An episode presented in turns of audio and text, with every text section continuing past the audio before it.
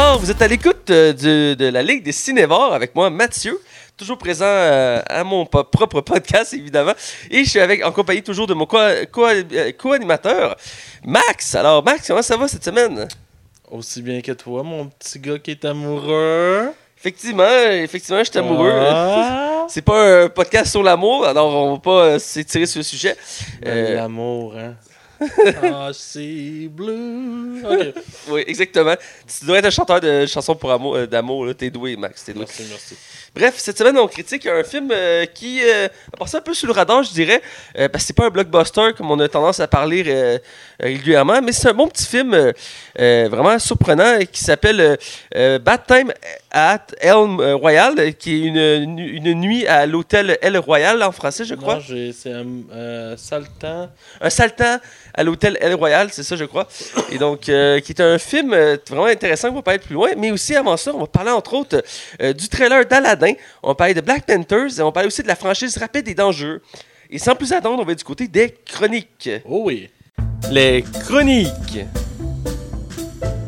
Alors, on est du côté des chroniques et on commence comme d'habitude avec ce qu'on a vu et écouté. Et Max, je vois que, tu en as beaucoup à dire euh, cette semaine, alors je te laisse y aller. Ouais, moins que toi, là. Euh, oui, j'ai écouté deux films, en fait. J'étais relax euh, cette semaine. Euh, je vais t'avouer, avec la sortie du nouveau Call of Duty. Ne dis rien. Ne dis rien. Ne dis rien. Je sais, tu es prévisible. Euh, Alors, je vais retenir toutes mes blagues que j'ai en rapport à ce jeu-là. J'en ai une bonne quantité. là. Bref, j'ai écouté deux films d'animation le même soir. Alors, c'est tout ce que j'ai écouté cette semaine. Euh, j'ai écouté. euh, je l'avais jamais vu. J'étais intrigué parce que ma plus jeune soeur l'a vraiment écouté beaucoup quand elle était petite. Mais pas parce que t'es petit que t'écoutes nécessairement des bons films. Il y a des films que Ouais. j'ai écoutés quand j'étais petit, puis finalement, c'était vraiment pas bon. Euh, j'ai écouté Le Lorax. C'est l'histoire d'un chat, je pense? Non, en fait, c'est un jeune entrepreneur euh, qui s'en va euh, dans... Non, c'est vrai que c'est vraiment ça. Euh, qui s'en va dans un boisé où les animaux, où que tous les animaux chantent, et la joie et la- et l'amour et l'harmonie passent. Et il vient à la conclusion qu'il faut... le- L'entrepreneur arrive et il décide de couper un arbre. Et le Lorax apparaît par magie parce que lui, c'est un peu le seigneur de la forêt et qui s'assure que la forêt soit en sécurité. Et dans le fond, euh, ça- le film va se résumer à lui qui affronte l'entrepreneur à empêcher euh, qu'il qu'il abatte le, le- le- le bois, dans le fond. Et euh, c'est bien, c'est pas fou, c'est... c'est, C'est-tu de Pixar? Non, non, non, non, non, je pense, je pense, je, pense que c'est un studio de Sony, mais je suis même pas sûr dans ce que je dis. Euh, mais c'est. L'animation est belle. C'est moyen vrai, en fait. Il y a des moments que l'animation fait comme un peu dur. Au niveau de ces ours aussi, c'est comme. Des fois, ils ont l'air vraiment comme. Tu sais, des, des, des, des, des, euh, des chansons que tu vas voir sur YouTube avec une grenouille ou un, un gummy bear, là. Oh Sur, euh, des fois, des, ça, ça, ça, ça, look cheap un petit peu, mais c'était bien. Il y a un beau message en- environnemental dans le film. Mais sans plus, là. Il marquera vraiment pas les esprits. Et là, Ok. pour moi, c'est une des raisons qu'on n'entend déjà plus parler. Euh, mais par exemple, j'ai écouté un Pixar. Oh. Euh, vu que j'avais écouté le Lorax et qui parlait d'environnement, j'avais goût d'écouter un film qui s'approchait de ça. Mais c'est bien, bel et bien. Là-haut. Oui. Non. J'ai écouté Wally, un film d'animation que j'avais écouté uniquement une fois, mais qui m'avait laissé vraiment un bon souvenir à l'époque. Puis il m'a leur redonné de bons souvenirs. C'est vraiment un film excep- euh, exceptionnel. Réussir à avoir un personnage qui parle pas euh, et qui soit extrêmement attachant malgré euh, qu'il soit tout rouillé, tout ça, et que le message environnemental est vraiment beau dessus, même si la fin me laisse un petit peu perplexe. Je t'avoue à l'écouter, vous comprendrez. Euh, J'ai trouvé ça, c'est vraiment une histoire qui est touchante. Puis c'est une belle histoire d'amour. Euh, Je me rappelais pas que c'était une histoire d'amour à la base. Et euh, écoute, été charmé encore. Le film vieillit vraiment bien. Et c'est un beau petit bijou euh, actuellement, ça, au cinéma. Euh, en DVD. Je suis très d'accord, c'est un des meilleurs films de, de Pixar. Je l'ai vu malheureusement comme toi juste une fois à la base. Euh, je serais-tu pour l'écouter d'ailleurs, je l'avais écouté quand j'étais jeune. Et il m'avait quand même marqué. Euh, surtout parce que justement le personnage parle pas, ce qui est assez particulier pour un film d'animation. Ils en font des fois, mais je veux dire, plupart du temps, c'est pas quelque chose de très marquant. Dans ce cas-ci, c'est vraiment bon. Ça me faisait penser un peu aussi au film Fantasia 2000, je pense que ça s'appelle. Je connais pas. Qui était un film entièrement fait avec un orchestre. Donc, on avait de l'animation, mais il n'y avait pas de paroles. Mais le film était. euh, on suivait l'histoire à travers la musique. Et euh, puis c'est plein de petites histoires qui se suivaient. Euh, je pense que c'est fait par Warner Bros. Mais je suis pas sûr exactement. Et je l'avais aimé, je l'ai écouté plusieurs fois, je l'ai bien aimé parce que t'avais pas de, de texte, mais en écoutant la musique, tu comprenais l'histoire. T'avais pas besoin de message pour comprendre ce qui était dit, ce qui était véhiculé, les Toi, émotions. t'étais dans les émotions, dans le fond, Voilà. la musique. Et euh, Wally, c'est le même principe. T'as pas besoin de t'as pas besoin d'écouter pour comprendre, tu le vois. Tu, tu, vois, tu ressens ce qu'il vit. L'ambiance est tellement bien faite que euh, t'as pas besoin de plus, euh, je veux dire. euh. La seule affaire qu'il y a, c'est que dans le film, il y a des, comme des, des passages avec des vrais acteurs. J'avais complètement oublié qu'il y avait ça. Puis ça détonne un petit peu dans le du film, genre, je, je, je sais pas grave, mais ça, ça, ça- je suis sûr que même à l'époque, je devais trouver ça bizarre. là. C'est un- flou dans ma tête, ça, je me rappelle pas trop de cette passe-là, mais d'ailleurs, comme je dis, je suis- je suis dû pour le réécouter, ce, ce film-là. Euh, donc, euh, je vais aller de mon côté. Ouais, vas-y. Euh, je conseille un film que j'ai déjà vu, qu'on a déjà parlé sur le podcast, qui est Ant-Man et, et la Guêpe, qui est le deuxième de l'univers d'Ant-Man, qui est un film de super-héros dans l'univers de Marvel, et qui est sorti au début de l'été. Et euh, on l'a déjà critiqué ici, donc j'en parlais pas très longtemps, mais je écouté avec des amis qui l'avaient pas vu, et j'ai pu voir des réactions des gens en, direct, si je peux dire. Puis c'est quelque chose que j'aime de, de- d'avoir écouté un bon film, puis de- que mes amis le découvrent la première fois, puis je peux voir leur réaction par rapport à ce film-là. Et c'est drôle de voir leur réaction, parce que tu dis, OK, à ce moment-là, c'est sûr qu'il va réagir. Puis tu le vois réagir, t'es comme, ah, je le savais. Et je, je sais pas, c'est un petit truc que j'aime. euh, Moi, ça me rappelle, euh, j'avais fait écouter à mon ex le sixième sens. Oh, Puis je savais le punch de fin, puis je l'avais vu comme une dizaine de fois, ce film-là. Puis j'avais tellement hâte qu'elle voit la fin, puis qu'elle fasse quand. Tu sais, qu'elle soit impressionnée, puis elle l'a deviné 20 minutes avant la fin. oh non, Là, j'ai fait Non, non, c'est pas ça. oh non. Ah, j'étais tellement déçu. Ouais, je comprends ça. Bref, euh, Ant-Man, euh, très bon film que je vous recommande de voir. C'est pas le meilleur film, je, je dirais, de Marvel, si je peux le remettre à jour. euh. C'est même un des moins bons de la phase 3, genre. Et il conseille effectivement, surtout parce que, d'un, il apporte pas grand-chose à l'univers de Marvel. Absolument pas, même. Euh, ben, il emmène un concept qui est la, la dimension quanti- quantique, mais euh, outre ça, l'histoire, euh, tu peux la mettre n'importe quand, n'importe où, puis elle se place. Là. Mhm. Je veux dire, t'as pas besoin de la mettre à la phase 3, puis elle aurait marché pareil, parce qu'elle n'a pas vraiment de lien. Euh, mais c'est toujours le fun de voir le personnage d'Ant-Man qui est vraiment unique en son genre, qui se détache des autres univers de Marvel. J'adore ce personnage-là, son pouvoir de grandir, de rapetisser. Moi, je trouve que ça fait des belles scènes, autant drôles que d'action. Même s'il n'y a pas beaucoup d'action qui, est- très démarquée dans le film, contrairement au premier, euh, ça reste quand même assez marquant comme film. Euh, mais bref, c'est ça.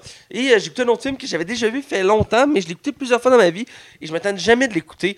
Et je considère que c'est un des meilleurs films de Tom Hanks. Pourtant, c'est pas un des films qu'on pense en premier en, parlant- de Tom Hanks, qui est, à mon sens, un des meilleurs acteurs d'Hollywood de tous les temps. Littéralement, écoute, j'ai. J'ai- Tous les films qu'il a fait, je les aime. Je pense qu'il n'y a aucun film que j'aime pas de lui. Puis euh, il y a peu d'acteurs, je peux dire ça. Et c'est le film Le Terminal, qui est un film basé sur une histoire vraie. Je l'ignorais à l'époque quand j'ai écouté le film. Ça m'a pris, je pense, trois fois, euh, deux ou trois fois de- d'écouter le film avant de savoir que c'était basé sur une histoire vraie. Et euh, dans le fond, c'est l'histoire d'un. d'un. d'un. ben, d'un- un, craco- cracosien, euh, parce que le personnage vient de la Cracosie, qui est un pays, un pays en Europe, et que dans le fond, il se retrouve pris dans un aéroport à New York, et à cause d'une faille dans le système, il ne peut pas quitter l'aéroport ni retourner chez lui. Donc, il va vivre plusieurs mois euh, dans l'aéroport de, de New York. Et en parallèle, le, le directeur de, de l'aéroport ne l'aime pas. Il va tout faire pour s'en débarrasser. Mais euh, Tom Hanks étant Tom Hanks, c'est trop aimable et tout le monde finit par l'aimer. Donc, euh, ça, ça ajoute, ça, ça crée une belle histoire. C'était Steven Spielberg hein, qui avait réalisé ça? Il me semble que oui. Je vais vérifier en. Euh, qui est un extra film qui se déroule tout dans le même décor qui est un aéroport et comme tu mentionnais tantôt ça a été tourné à l'aéroport de Mirabel ce qui est une belle anecdote en soi et je peux comprendre parce que ça, ça demandait beaucoup d'espace veux dire tourner à l'aéroport c'est pas évident que le monde qui passe il là était déjà fermé, fait que c'était comme.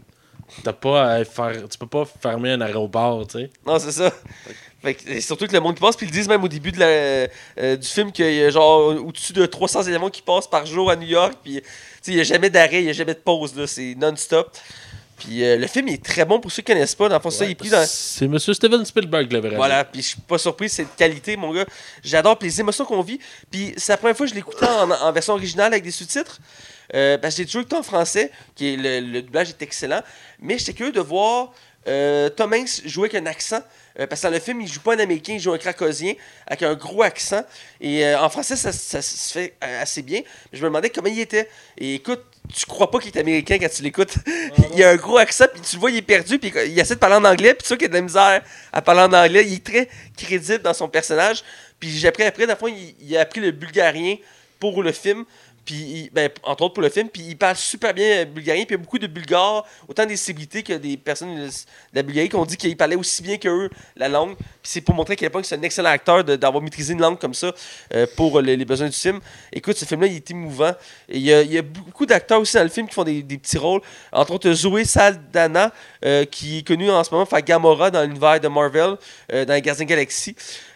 puis aussi, il y a un acteur mexicain qui joue dans, dans Rogue One entre autres. Euh, que j'oublie son nom, euh, qui fait de plus en plus de gros films aussi. Et euh, c'est vraiment, j'aime beaucoup ça. Puis le, plus ou moins le méchant du film, qui est le directeur de, l'aéroport, qui est. Ah, c'est Steve quelque chose, il me semble. c'est lui qui fait, le, dans le fond, le scientifique qui donne les pouvoirs à Captain America dans, dans le film. je le replace là. c'est un très bon acteur qui fait souvent des rôles quand même assez profonds, autant méchant que gentil. c'est un acteur à plusieurs facettes. Et euh, là-dedans, ce que j'aime bien de ce genre de film-là, puis Steven Spielberg, il est bon là-dedans. Il y a un méchant dans le film, mais il est pas méchant. sais, il fait juste son travail. Là. Ah ouais. sais, il n'a pas le choix de faire ça. Il n'a pas le choix d'être comme méchant parce que c'est son travail. Il est obligé de taper ses doigts de Tom Hanks parce que c'est sa job de le faire. Là. Puis à la fin, tu te dis, OK, j'en veux pas. C'est une belle conclusion, pareil. Puis ce film-là, il est très émouvant. Surtout la, la, la, la, la fin du film, là, qui est. Moi, vient me chercher mes émotions. J'ai des larmes quasiment à chaque fois. Euh, j'en parle, j'ai des larmes en ce moment. Et euh, écoute, si vous l'avez jamais vu, le terminal, allez l'écouter. Et d'ailleurs, j'ai fait des recherches pour finir sur ce film-là. Euh, la vraie histoire, ça s'est passé en Europe. avec C'était un immigrant iranien qui était pris dans l'aéroport en France. Il a passé plusieurs années dans l'aéroport en France. Et c'est vraiment une histoire très tragique qui, qui, ont voulu plus simplifier pour le cinéma, évidemment. mais ça reste que c'est très profond dans le film. mais je vais quand même mentionner que c'était basé sur une histoire. il y a un livre sur cette histoire-là aussi, si vous voulez en savoir plus. Je vous invite à le découvrir. C'est vraiment un excellent film de Tom Hanks, de Steven Spielberg. On pense pas souvent à ce film-là en premier en parlant de Tom Hanks, mais euh, moi, je le mets tout dans mon top de Tom Hanks. Euh, pour dans les séries, euh, je suis rendu à la saison 4 de Booking Nine-Nine. Comme j'ai mentionné la semaine passée, je fais un marathon. cette, série, cette série, on la dévore de même. C'est des épisodes de 20 minutes. Là, c'est fou comment ça s'écoute vite. là. Je peux pas m'arrêter un épisode après un épisode. Puis à chaque épisode, il trouve un moyen de, te faire rire, de te faire des twists que tu t'y attends pas. Il y a tout une histoire. Puis des fois, tu as des, des, scènes très choquantes. Puis t'es comme. Ah, c'est très surprenant. Euh, je vais spoiler, mais il y a un personnage à un moment donné dans saison 4 qui se fait frapper par un boss. T'es comme. Ah, elle se fait frapper par un boss. Puis t'es comme. Ouais, mais pour ceux qui nous écoutent. Puis écoute, je suis comme. Ah, Voyons, c'était tellement inattendu comme moment, mais l'humour est super bon. Puis j'adore beaucoup Terry Crew, euh, que j'avais jamais vu dans du côté comique. Ben oui, mais il marque plus dans ses rôles d'action d'habitude, mais il a fait quelques rôles comiques, mais souvent il fait comme un peu le, le, gars excité. Et dans ce cas-ci, il a un bon rôle. Puis euh, je vais mentionner qu'il est très bon. Puis souvent les acteurs comiques sont pas reconnus pour leur profondeur, mais j'ai écouté un épisode, un des derniers épisodes que j'ai écouté cette semaine.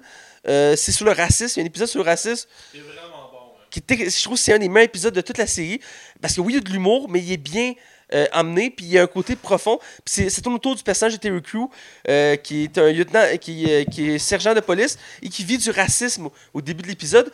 Puis tout le long de l'épisode, il va le ramener parce que, tu sais, ça vient le chercher. Puis tout le monde n'en fait pas un cas. Puis ils disent de pas en faire un cas parce que ça va détruire sa carrière. Puis lui, il est pas d'accord, il est prêt à, sacrifier sa carrière si c'est pour qu'il y ait une justice, pour qu'il ait d'avoir du racisme, parce que lui, il a une famille, puis vu que sa famille vive dans un monde meilleur, puis il, il comprend pas pourquoi à notre époque c'est encore véhiculé ça. Puis il est venu me chercher, tu sais, je, peux pas comprendre ce qu'il vit parce que tu sais, je suis pas une, personne euh, d'origine africaine ou noire, tu sais, je peux pas comprendre son sentiment, mais j'ai ressenti sa douleur, tu sais, j'ai senti qu'il il comprenait ça. C'était pas juste un, personnage qui jouait. Je le sentais qu'il pour lui c'était facile de, de, ressentir cette émotion-là parce qu'il l'a souvent déjà vécu. Là. Mm-hmm. Euh, je l'ai senti profond, puis j'ai été surpris de ce genre d'épisode-là parce que généralement c'est assez léger. Euh, surtout le personnage principal qui réussit à mettre toutes les situations assez légères. Mais dans ce cas-ci, ils ont voulu mettre un, ton plus, un peu plus sérieux et ça m'a surpris. Écoute, après l'épisode, j'ai pris un moment pour digérer cet épisode-là, tellement que j'ai trouvé bon. Et c'est la preuve que cette série-là est de qualité. Là. Ouais, ça faisait des mois, je te le disais. Puis je suis surpris qu'elle ait été annulée d'ailleurs. Euh, en écoutant, à force d'écouter les saisons, je suis surpris qu'elle ait été annulée. Euh, puis elle a été renouvelée finalement, mais je veux dire qu'elle a été annulée sur le coup. Ben, je pense que la Fox voulait juste s'en débarrasser. Moi, ce que j'avais lu, entre autres, c'est que les, euh, les codes d'écoute étaient en, dé- en pente descendante. Fait que quand ils commencent à avoir moins de codes d'écoute, les, Ouais, la Fox a tendance à couper euh, vite, là. Ouais, dès qu'ils voient que ça commence à glisser, ils paniquent, puis on coupe, on coupe, là. Euh, Ouais, puis pourtant, c'est une série qui, malgré des codes d'écoute un peu en chute, avait quand même un- une audience assez présente, là. oui, puis... Il y euh, a bien que- des, cha- des canaux, des, ch- des chaînes qui voudraient avoir cette audience-là. là. Ben, c'est pas pour rien qu'elle a été rachetée, puis aussi qu'il y a eu une pétition pour qu'elle soit renouvelée. Euh, j'ai vraiment hâte de continuer. Je suis rendu, comme si j'ai dit, à la saison 4, euh, milieu à peu près, je crois. Ouais, tu vois, la 5 est un petit peu en dessous, je trouve. Ok.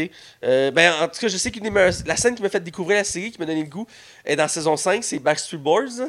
Oh, ouais, c'est ça. Je pense que ça allait vraiment booster la série, ça, en plus. Parce qu'écoute, euh, on a un groupe sur Facebook qui est la passion du cinéma. Et euh, il y a des gens qui ont parlé de cette série-là parce qu'ils l'ont commencé cette semaine. Et j'ai mis cette scène-là, puis il y en a beaucoup qui ont dit que c'est à cause de, cette scène-là qui ont commencé la série. Et moi, je suis bien d'accord.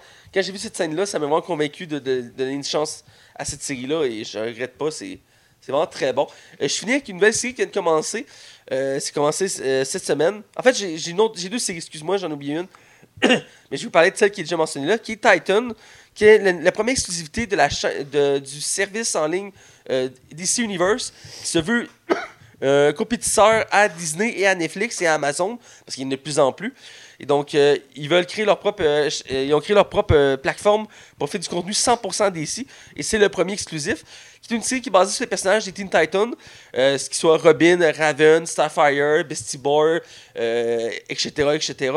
Et dans le fond, la série se veut très sombre, euh, se veut assez réaliste.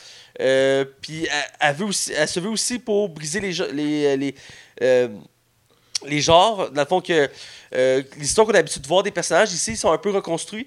Euh, on, a des surprises, entre autres Robin qui, est en colère envers Batman, puis dès le début de la série, il va dire euh, fuck Batman, littéralement. Mais dans l'ensemble, la série est surprenante. Je ne m'attendais pas à une si bonne qualité que ça. Euh, les effets spéciaux sont incroyablement bien, faits. L'ambiance est, est très bien. Euh, Il y a des belles références. Les personnages sont vraiment intéressants, surtout le personnage de Robin. Euh, L'acteur, je ne le trouvais pas super intéressant à la base, mais il est très bon dans son rôle à date, c'est ce que je vois, en Dick Grayson. Euh, aussi, l'actrice qui fait Raven, j'aime beaucoup son personnage, très torturé. Euh, pour le personnage de Starfire, qui, dans le premier épisode, était assez survolé.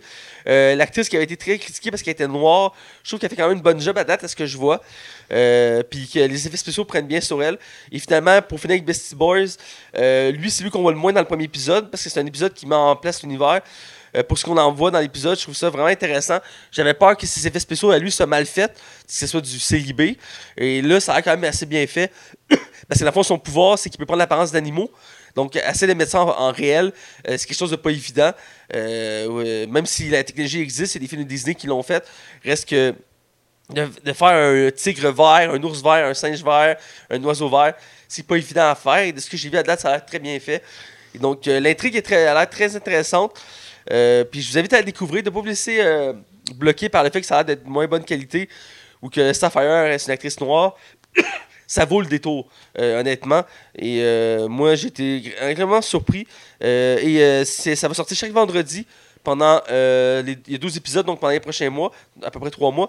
Et c'est important de préciser que pour l'instant, c'est juste sur DC. Mais Netflix vont le diffuser dès que la saison va être complète. Donc, d'après moi, ça va être en janvier, euh, février. Donc, pour ceux qui ne sont pas abonnés à DC, vous allez de- devoir attendre pour Netflix ou trouver une méthode plus ou moins illégale. Euh, je te vois dans ton regard, Max, euh, qui te cherche déjà une place pour l'écouter. Voyons, moi, tu me connais. Voyons, je suis quelqu'un de, qui paye tout pour tous les services qui existent. Alors, bref, une belle découverte cette semaine. Et je finis aussi avec le. C'est euh, le, retour de la série Superstore, euh, saison 4. le- Il y a deux épisodes de sortie. Euh, je l'avais oublié, je oublié, est passée sous le radar. Je l'ai découvert cette semaine. Et c'est une série que j'ai parlé l'année passée, qui est une série, une sitcom américaine que j'ai dé- découvert, que j'ai dévoré en, en genre deux semaines, et qui est un peu dans la même lignée que, la même lignée que Booking Nine-Nine. C'est une série humoristique. On suit des employés qui travaillent dans un- une sorte de Walmart, qui, qui- qui est un superstore dans le fond, qui est un Cloud9, excusez-moi et euh, qui se passe aux États-Unis. Et on voit toutes les situations qu'on peut voir dans un magasin ou que tous ceux qui ont travaillé au service à clientèle ont déjà vécu. Si vous avez travaillé au moins une fois en service à clientèle, vous allez vous reconnaître dans ce- cette série-là parce qu'il y a- plein de situations. Puis des fois, tu te dis, Eh non, ça peut pas arriver. Mais oui, c'est quelque chose qui peut arriver. Euh, les, ceux qui écrivent les histoires ont dit qu'il se base beaucoup sur de- de- des témoignages ou des expériences vécues. Parce que on peut être surpris de ce qu'on voit, mais il se passe tellement de choses dans les magasins, des grandes surfaces, c'est débile. Et on voit souvent des mimes sur les réseaux sociaux et c'est pas surprenant. Mais cette série-là, l'humour est incroyablement bonne et les personnages sont tous intéressants. J'adore euh, cette série-là. Je suis content qu'il y ait une autre saison. Euh, et j'ai hâte à chaque épisode. Tellement que j'ai hâte, j'attends même pas le doublage, euh, pas le doublage, le- les sous-titrages. Je l'écoute en anglais littéralement sans sous-titres et je l'adore. Elle s'écoute super bien. Donc, d'ailleurs, Booking Nine, je l'écoute en anglais parce que le doublage français, là. Rarement vu un doublage aussi Je mauvais. comprends pas que ce doublage-là te dérange, mais t'as aimé le doublage français de Désenchanté. Ouais, parce que déjà santé, c'est des voix. euh, Ah, gros, des- sont insupportables, je trouve. Moi, c'est c'est des voix que je suis habitué d'entendre de, de, l'univers des Simpsons, South Park ou tout ça. Mais les voix utilisées pour Brooklyn Nine-Nine, c'est des voix qu'on entend souvent dans les séries euh, qui sont doublées. Mais c'est des voix qui ne cadrent pas. Exemple, j'ai écouté la voix de Terry Crew en français. Puis elle, elle rend pas justice à sa voix en anglais. Je trouve pas, moi. Tu l'écoutes en français? Ouais, moi, j'écoutais une partie en français, ouais. Parce que j'ai écouté à date quelques épisodes et quelques extraits, puis c'est surtout lui, puis le, le, le boss, le, le capitaine, que leur voix, je trouve qu'ils cadrent pas. Euh, mais tu sais, je suis un grand. Moi, je défends toujours le doublage. Quand quelque chose me dérange, c'est pas pour rien, là. Si le doublage me dérange, c'est qu'il quelque chose qui chicote, là, parce que je suis tant pour le doublage. Et dans ce cas-ci, ça m'a vraiment bloqué. J'ai eu le même problème avec New Girl. C'est le même genre de doublage. Il y a même des voix qui se répètent. Donc, euh, bref, on va être des nouvelles. Ouais. Donc, je te laisse y aller. Merci. Euh, dans mon première nouvelle, euh, Netflix a annoncé officiellement son casting pour Witcher, euh, la série euh, mettant en vedette Henry Cavill. On a su aussi la- le moment que la série serait disponible. Il va falloir s'armer de patience car elle ne sort pas avant 2020. Et Fait ouais. C'est encore un bon un an et demi facile à attendre. On sait toujours pas la date exacte. On sait juste que euh, Netflix mise vraiment en gros sur cette série-là. Euh, ça se veut comme leur Game of Thrones à eux. Ouais. Alors, c'est une des raisons pourquoi que le temps, ben, le, le temps d'attente va être si long, ben, c'est pour s'assurer que la qualité soit là. Euh, sinon, je vais embarquer tout de suite sur ma deuxième nouvelle parce qu'il n'y a pas grand chose d'autre à dire sur. Witcher. Euh, Ryan Coogler, qui a réalisé euh, le fantastique Black Panther, a été officialisé comme étant le nouveau réalisateur et Scénariste, du prochain film de Black Panther. Je suis vraiment excité parce que Black Panther m'avait beaucoup plu. On avait eu le droit à un vrai méchant. Je trouve qu'en ces derniers temps, au moins, Marvel fait l'effort de faire des vrais méchants. Et je trouve que ça risque d'être franchement intéressant. J'ai hâte de voir la direction, vu que c'est un personnage que Surtout si on connais prend pas. l'exemple de Venom, là, que son méchant Venom était très marquant. euh. Ah ouais, oublions, oublions le film Venom tout court. là. C'est un cas d'école, hein, Venom. Genre, faut pas.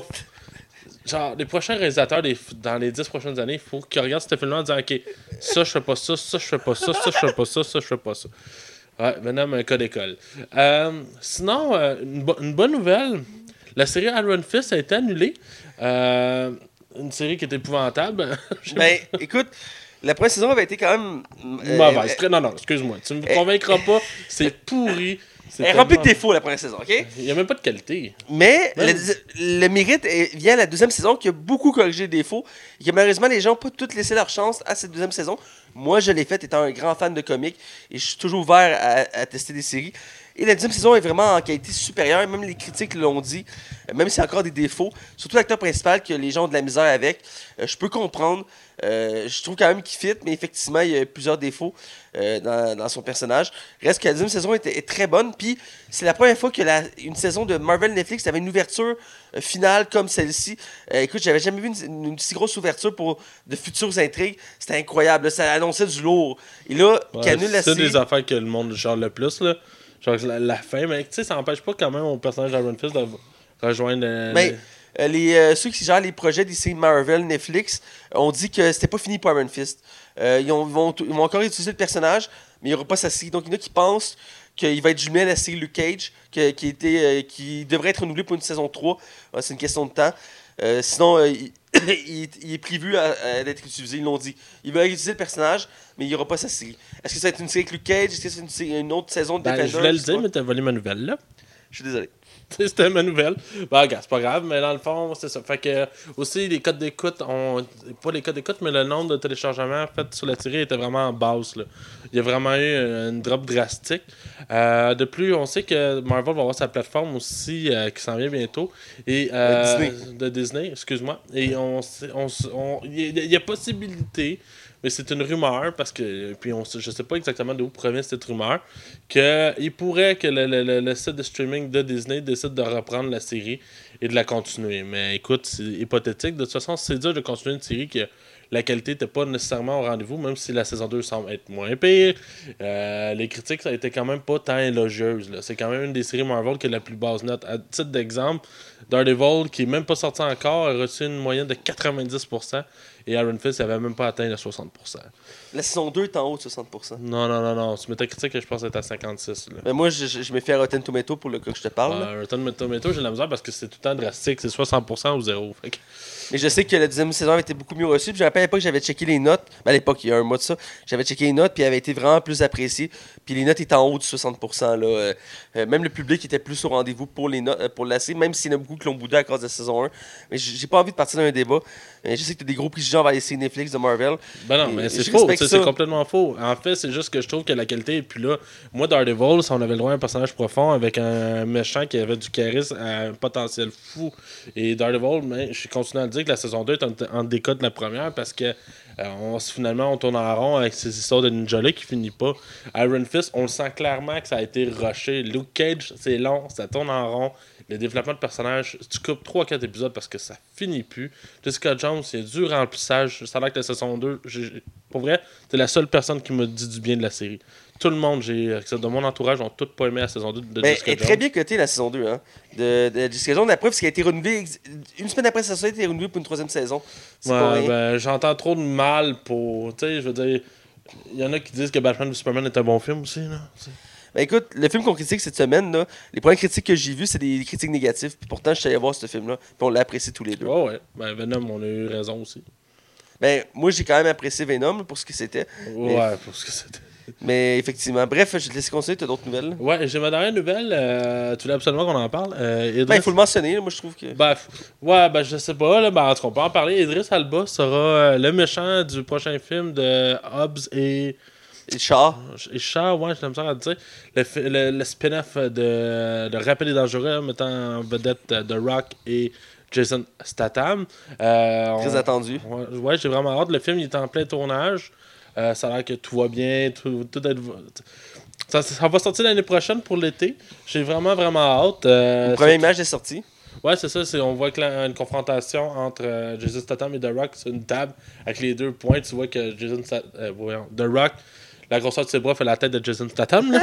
Mais bon, écoute. Je parlais aussi de l'image d'Idris Elba. Ils ont sorti une image. Ouais, ben, c'est ça, j'allais emmener aussi. Idris Elba, on le voit, c'est une photo justement encore en noir et blanc, accompagné de soldats avec lui. Je sais pas si je sais pas à quel point il va être méchant, mais j'ai hâte de voir euh, la direction qui va être prise. Euh, je trouve qu'on dira ce qu'on voudra Fast and Furious, qu'on aime ou qu'on n'aime pas la direction que la franchise a pris. Il y a vraiment un beau casting à chaque film. Il amène tout le temps à des. On a Charlie Theron, on a eu Kurt Russell, on a Idris Ralba sais qu'on a eu il y a pas longtemps.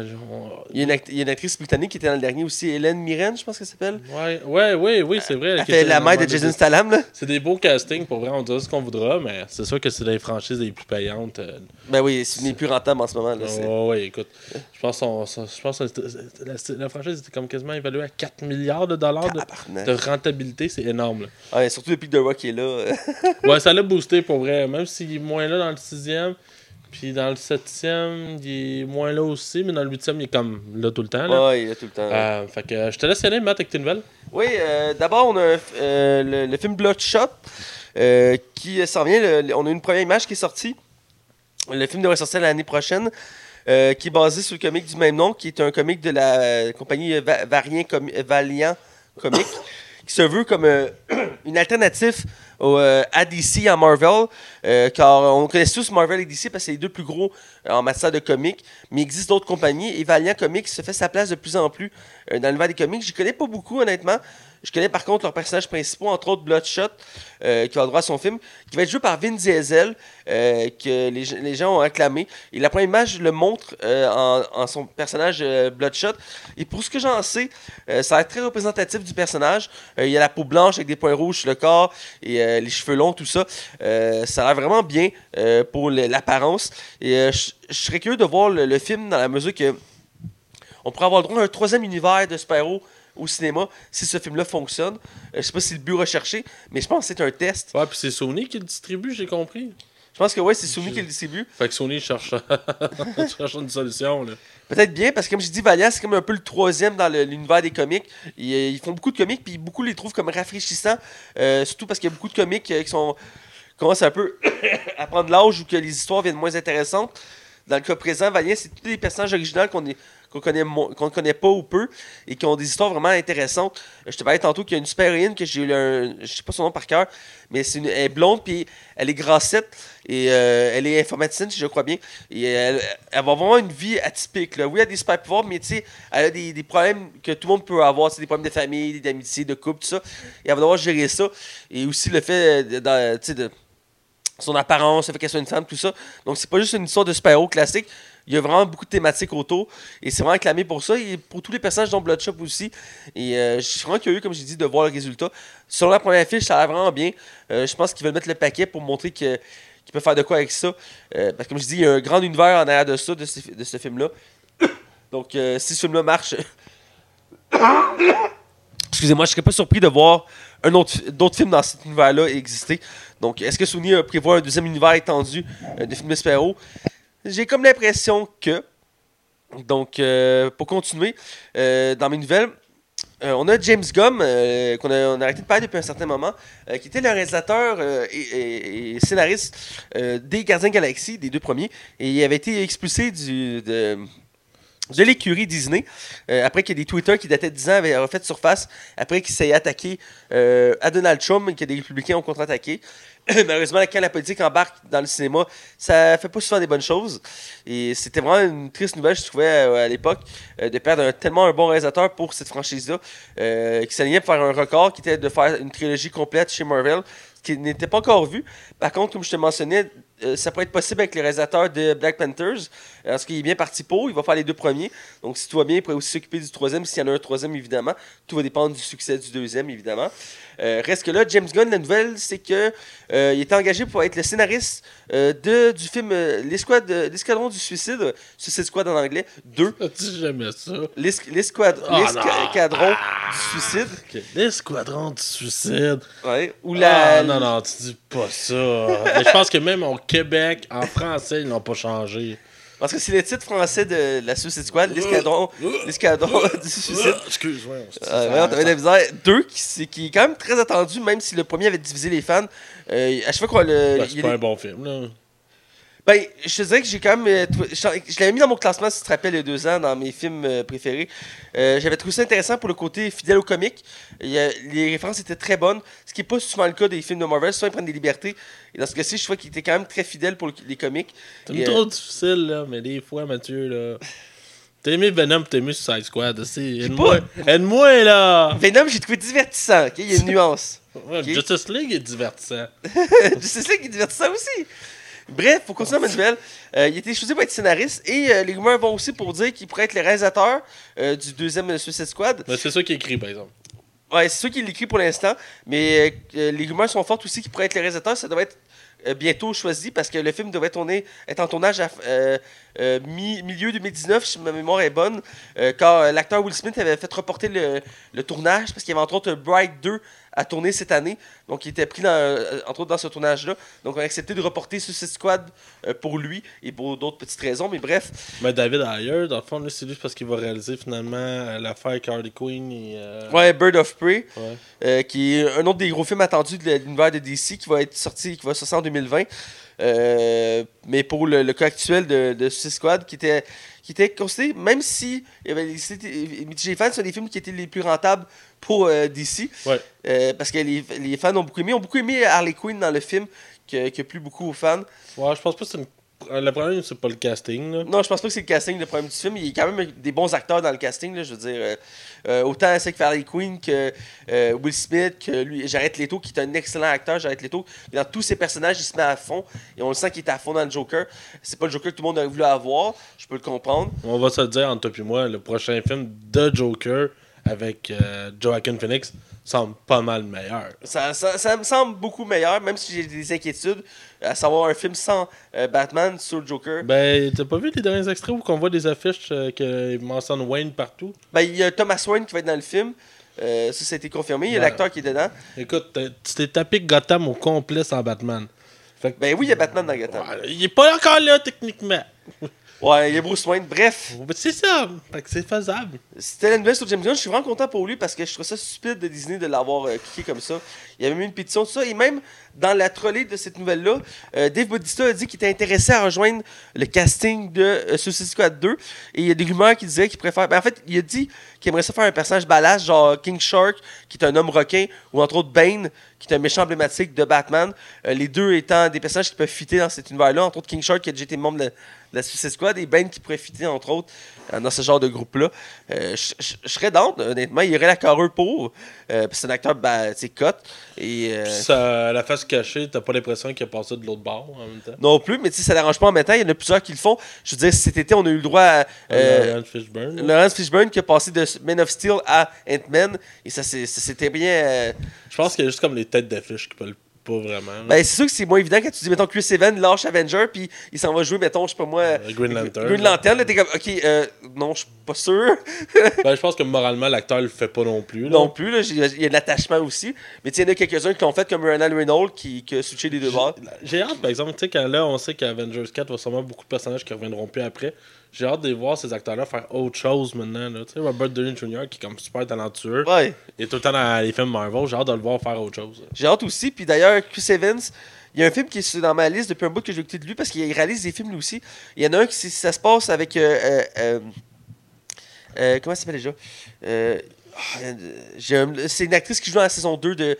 euh, Alicia Eve, je crois qu'elle s'appelle. Elle joue dans la saison 2 de Iron Fist. Et dans le fond, c'est une- ça se passe où que, dans une nuit, euh, aux États-Unis, dans une ville où que les deux vont se croiser. Euh, un, et- Chris Evans est comme une espèce de musicien itinérant. Puis elle, elle, elle court parce qu'elle est en retard à un party, tout ça. Et leur vie va s'entrecroiser. Et tout le long de la nuit, ils vont se, se recroiser à chaque fois. Et ça, ça a vraiment une bonne histoire. Euh, il y a vraiment juste ces deux acteurs-là vraiment principaux dans le film. Le reste, c'est vraiment, vraiment très secondaire. Il y a comme une histoire qui s- se tisse entre les deux. Et ça a l'air vraiment très bien. J'ai vu plusieurs fois la se passer dans mes affaires. Et dans ma liste depuis un moment parce que j'avais lu que c'était réalisé par lui-même. Donc, parce qu'il a dit à plusieurs reprises qu'il veut qu'il aime réaliser, qu'il veut réaliser des films. Euh, C'est pour ça, entre autres, qu'il veut euh, se calmer du côté Marvel. Il veut partir sur ses propres projets. Ah ouais, puis il a fait quoi 7 films ou 8 Il en a fait plusieurs, puis il a fait quelques caméos, entre autres dans Thor. Il a fait un caméo dans Thor aussi. Euh, je sais pas si tu te rappelles quand qui prend l'apparence de Captain America. Oh, oui, je me rappelle. Puis Dans aussi, Thor il était- 2, là. ouais, dans Thor 2, puis il a fait un caméo dans Spider-Man aussi à la fin. Bref, tout ça pour dire que euh, j'ai hâte de voir le prochain Avenger, voir les résultats que ça va faire. Mais c'était une nouvelle sur James Gunn. Euh, autre grosse nouvelle, euh, moi je l'attendais quand même pas mal. C'est une bande annonce d'un film qui est très attendu euh, d'univers de Disney. Disney est parti sur le fait d'écrire plein de films, de prendre plein de classiques de Disney et euh, mettre en vrai. Donc, en prenant des vrais acteurs, en mettant des vrais décors, tout ça. Et là, le, le prochain sur la liste, ben, en fait, il y a Dumbo qui s'en vient, mais l'autre prochain sur la liste, c'est Aladdin. Euh, que moi, je suis vraiment excité parce que Aladdin, c'est toujours été un de mes films Disney préférés. Euh, Ça fait vraiment longtemps que j'ai pas vu l'original, par exemple. ça fait longtemps aussi. J'ai Euh, joué, euh, par exemple, au, au jeu Super NES qu'il y avait de Aladdin, Oui, moi aussi. qui est excellent. Ça a l'air de rien, mais il est excellent. Oui, j'y avais joué aussi. Et dans le fond, j'aime beaucoup Aladdin, sur- surtout le premier film. Euh, j'ai vu le deuxième film juste une fois, je crois. Et je pense qu'il y en a un troisième qui existe aussi Aladdin, mais je suis pas certain. Là. Je parle à travers mon chapeau, mais je sais qu'il y a au moins deux films. Mais le premier est un, un- film culte, surtout avec sa musique. euh, c'est vraiment euh, mémorable. Et là, on a le droit à un teaser qui euh, en, en a peu montré, mais en mettant montré juste assez pour nous donner envie. J'ai aimé voir le décor. A vraiment représentatif du film. J'ai l'impression qu'ils veulent faire comme pour euh, La Belle et la Bête et reprendre l'histoire telle qu'elle et juste la transposer en vrai. Euh, Je sais pas si tu as eu le même feeling Oui, que oui, moi. Excuse-moi, ouais, excuse oui, oui, oui, absolument, absolument. Euh, Mais ça a l'air trop fidèle, peut-être? Ben, il y en a qui ont reproché ça à La Belle et la Bête, donc euh, ça peut être le cas ici aussi. Ouais. Mais La Belle et la Bête, ouais, c'est ça, c'est parce qu'ils prenaient aucun risque à part une chanson, genre. Ouais, genre, ah, puis qu'un des personnages était euh, homosexuel. ouais.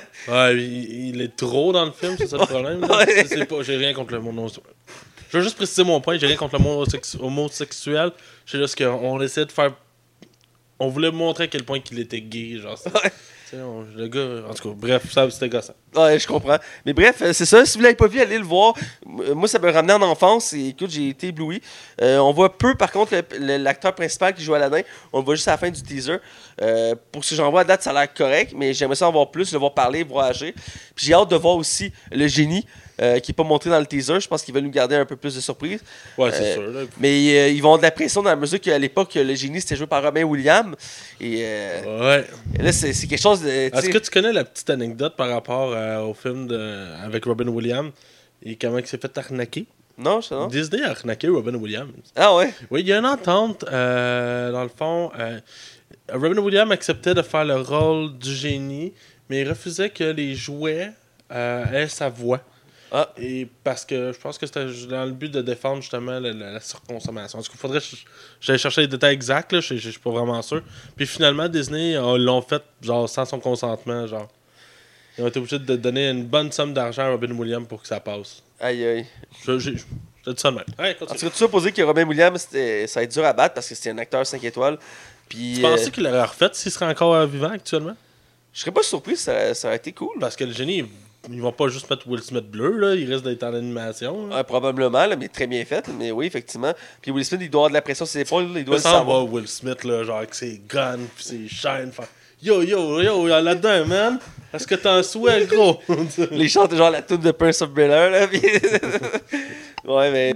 Parce que j'ai hâte de voir s'il va être à la hauteur. C'est une de mes inquiétudes parce que, tu sais, Robin Williams, il, euh, dans le génie, il était incroyablement bon. là. Moi, je me rappelle les scènes du génie dans le film. il- euh, tu sais, c'est en animation, mais reste que. Je suis sûr que Will Smith est conscient de la, de la, de la tâche et qu'il va pouvoir nous montrer quelque chose d'intéressant. J'ai hâte de voir une vraie bande-annonce pour en avoir plus à, mijoter.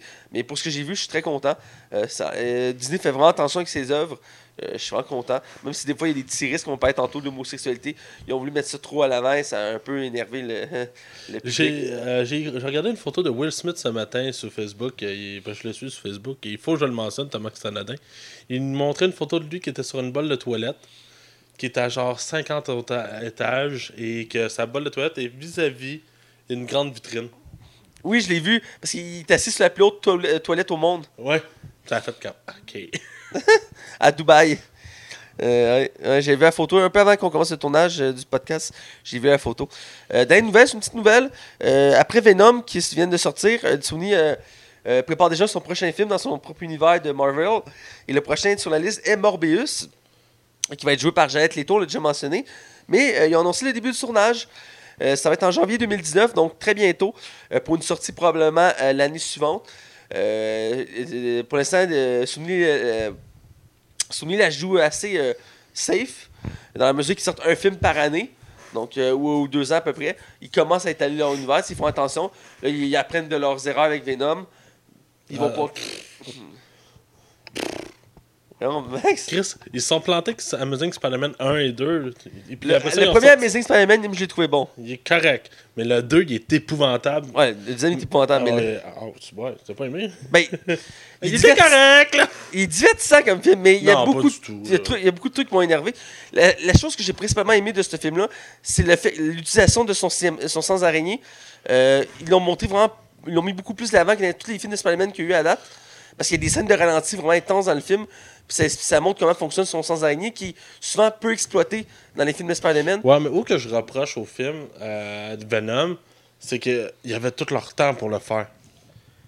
T'avais le temps de faire un bon film. Tu sais, si tu veux. Tu sais, euh, ils ont pris leur temps pour faire Iron Man 1, pas pour le 2, ça et ça a. Là, il y avait le temps pour faire Venom. Ok, on passe ce bon film-là. C'est un investissement à long terme.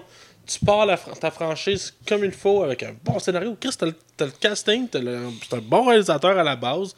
Et crème, tu y vas, gros, euh, tu y vas all in, puis tu prends le temps de faire ton film. Là, ça, c'est clairement les mains du studio qui ont ch- tout gâché le film. Venom aurait pu être un- peut-être pas un chef-d'œuvre, mais au moins un bon divertissement, puis Ben, il arrive même pas à ça. là. Effectivement, le film est quand même une, grosse déception en soi. Et même si, étonnamment, il y a le même effet que Suicide Squad à l'époque. Euh, le public l'adore, mais le- la critique le déteste. Ouais, je vais aller voir en attendant combien il Mais je sais qu'il a diminué un peu. Je l'ai suivi un peu cette semaine parce qu'il y en a beaucoup, beaucoup de personnes qui en ont parlé sur les réseaux sociaux.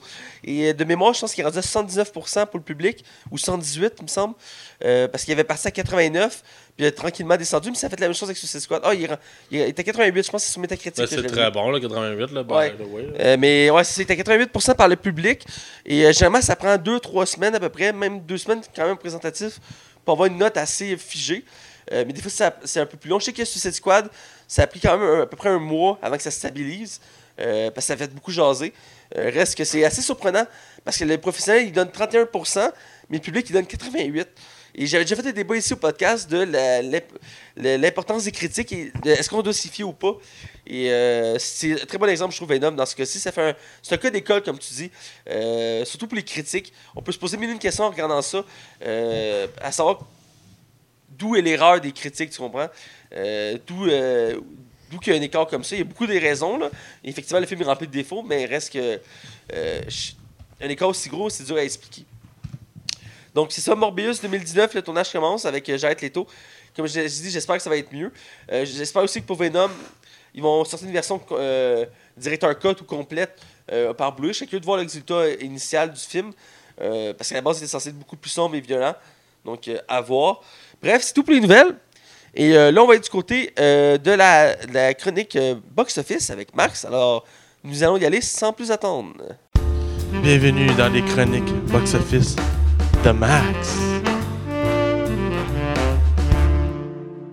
Alors, on est du côté euh, de la chronique box-office, la, la partie préférée de Max de l'émission depuis qu'il l'a créée. Et euh, j'ai hâte d'entendre les résultats parce que la semaine passée, on a fait un pari, toi puis moi, euh, savoir qui de deux faisait la meilleure prédiction. Ouais. Euh, donc, euh, je t'écoute. Ben, je vais attendre un petit peu avant de la donner parce qu'il faut. Ben, je vous tease, Ah. mesdames et messieurs. Euh, on va commencer par Goosebump qui est sorti un peu inaperçu. Ouais, quand même, hein. même beaucoup en fait. Il y a beaucoup de films qui sont sortis récemment avec ça a comme passé un peu sous le radar. ouais, en plein ça. En fait, Goosebump 2 mettant en vedette sauve, tout sauf Jack Black. Ouais. Excusez-moi, il y a comme joue dans la pendule de l'Halloween en mettant. Ouais, c'est ça qui est un film qui ressemble en plus beaucoup à celui-là. Mais... Il y a des similitudes, effectivement. Ah ouais, il y, a- il y a de quoi, il y a de quoi comparer. Euh, dans le fond, c'est ça, Goosebump 2. euh, moi, j'avais prédit un 32 millions de dollars, ce qui serait honorable, honnêtement. Surtout que c'est le deuxième, tu sais, il est déjà connu. euh, Ouais, ben c'est ça. Puis je me disais, ah, écoute, c'est- c'est ça. Ça a tout pour comme marcher, si on veut. Ouais. Et euh, ben non, en fait, ça n'a pas marché du tout. Euh, en fait, le film a récolté seulement 16 millions. C'est vraiment très moyen. La moitié de ta euh, prédiction. C'est ouais, littéralement, la moitié. Ça, ça sent comme un échec, là. Ouais. Fait que un gros échec par rapport à ça. Euh, sinon, si on y va avec euh, le, le- le- le- le- le deuxième film, c'est First Man que toi puis moi on, s'est entendu pour s'ostiner. Ouais, ben, j'étais pas très d'accord avec ton résultat. C'est rare que je suis de même. D'habitude, t'es quand même bon dans tes prédictions. Euh, des fois, tu te plantes comme là, la- lamentablement. Mais généralement, t'es quand même assez doué pour. T'es bon pour les chiffres. Et là, je trouvais que t'étais un peu bas en termes d'estimation. Et, euh, et euh, j'ai l'impression que c'est moi qui s'est trompé. Ah, si, les deux on s'est trompés. Hein? Le film, tout estimé à 60 millions Ouais. le box-office. Je me rappelle, j'avais dit ça. ouais. très gros. Mais je, te- mais je me disais, ta prédiction avait quand même un certain sens. Les critiques sont bonnes, le casting Ouais. est là, le réalisateur est là, les- le, le visuel est là, tout est là pour attirer l'œil. Moi, j'ai prédit 38 millions de dollars. Puis tu trouvais que c'était très faible? Ouais, j'ai Et moi, je trouvais encore que j'étais un peu élevé. Puis j'avais fait comme. J'avais même le goût de descendre à 24 millions la semaine passée. Puis finalement, tu m'as dit, Max, non, garde la décision. J'ai fait, Ouais. Ok.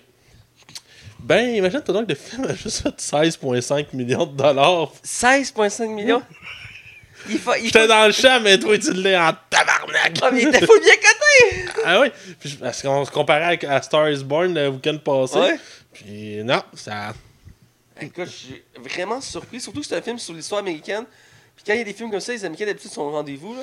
Ah ouais, ah ouais, ah Ah, écoute, je suis, Euh, sans mots.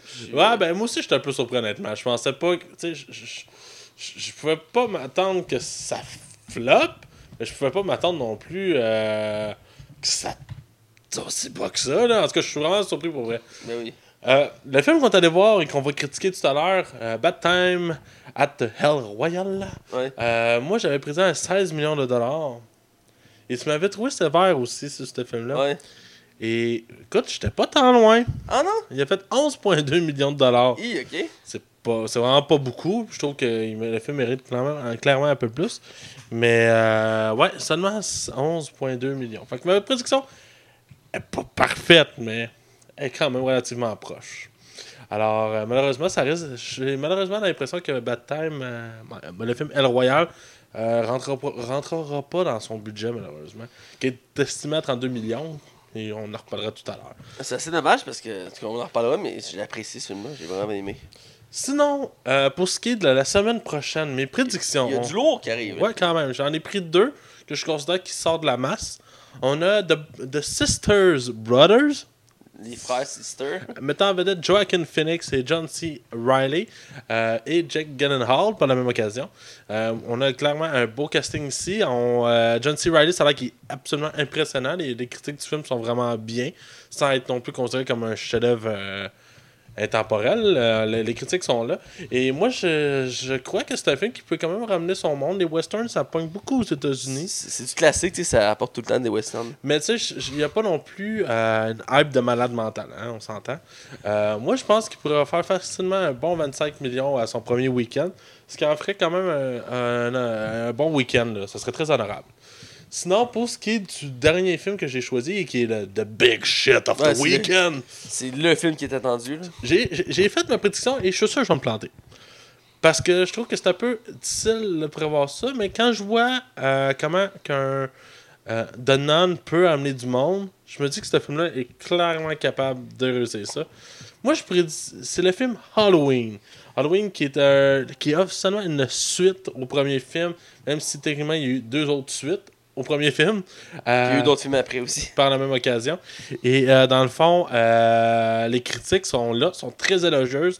On a droit à, Madame, malheureusement j'ai oublié le nom, mais l'actrice principale qui était dans le premier film, Son famille, c'est Lee Curtis, mais j'ai pas Ouais. son prénom. Jamie Lee Curtis, c'est ça? Je pense que c'est ça, ouais.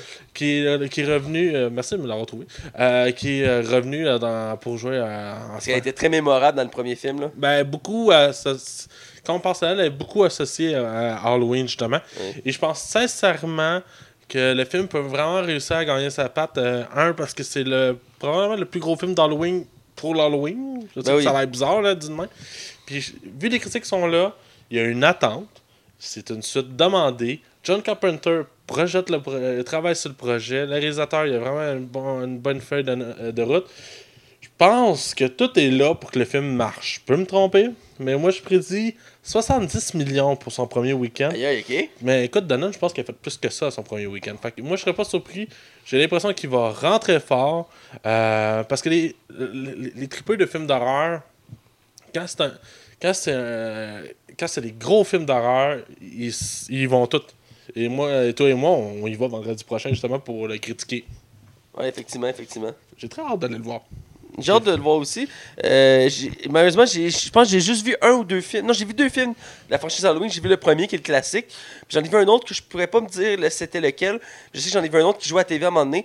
Mais je sais qu'il y en a eu beaucoup de films, puis la plupart sont considérés comme moyens. Là. Ouais, ouais. Mais ça a l'air que le 1, 2, 3 sont vraiment à, à écouter, puis après ça, là. Ça déraille un peu. Oh, ouais, ouais, ouais. Puis il y en a un, Euh. je pense, avec Busta Rhyme, là, en tout cas. Euh, c'est ça. Fait que, ouais, Halloween, je pense qu'il va réussir son week-end. Ça... Il pourrait faire. je- je- Si, mettons, je fais une prédiction, genre, complète, là, mettons, en fin de route, je serais même pas surpris qu'il atteigne les 350 millions, là. Ça, ça- ça serait très bien. Si le public aime le film, tu Je sais. serais pas surpris, comme je dis, c'est une franchise qui est connue. Euh, il y a eu des films à travers les années, le personnage est emblématique.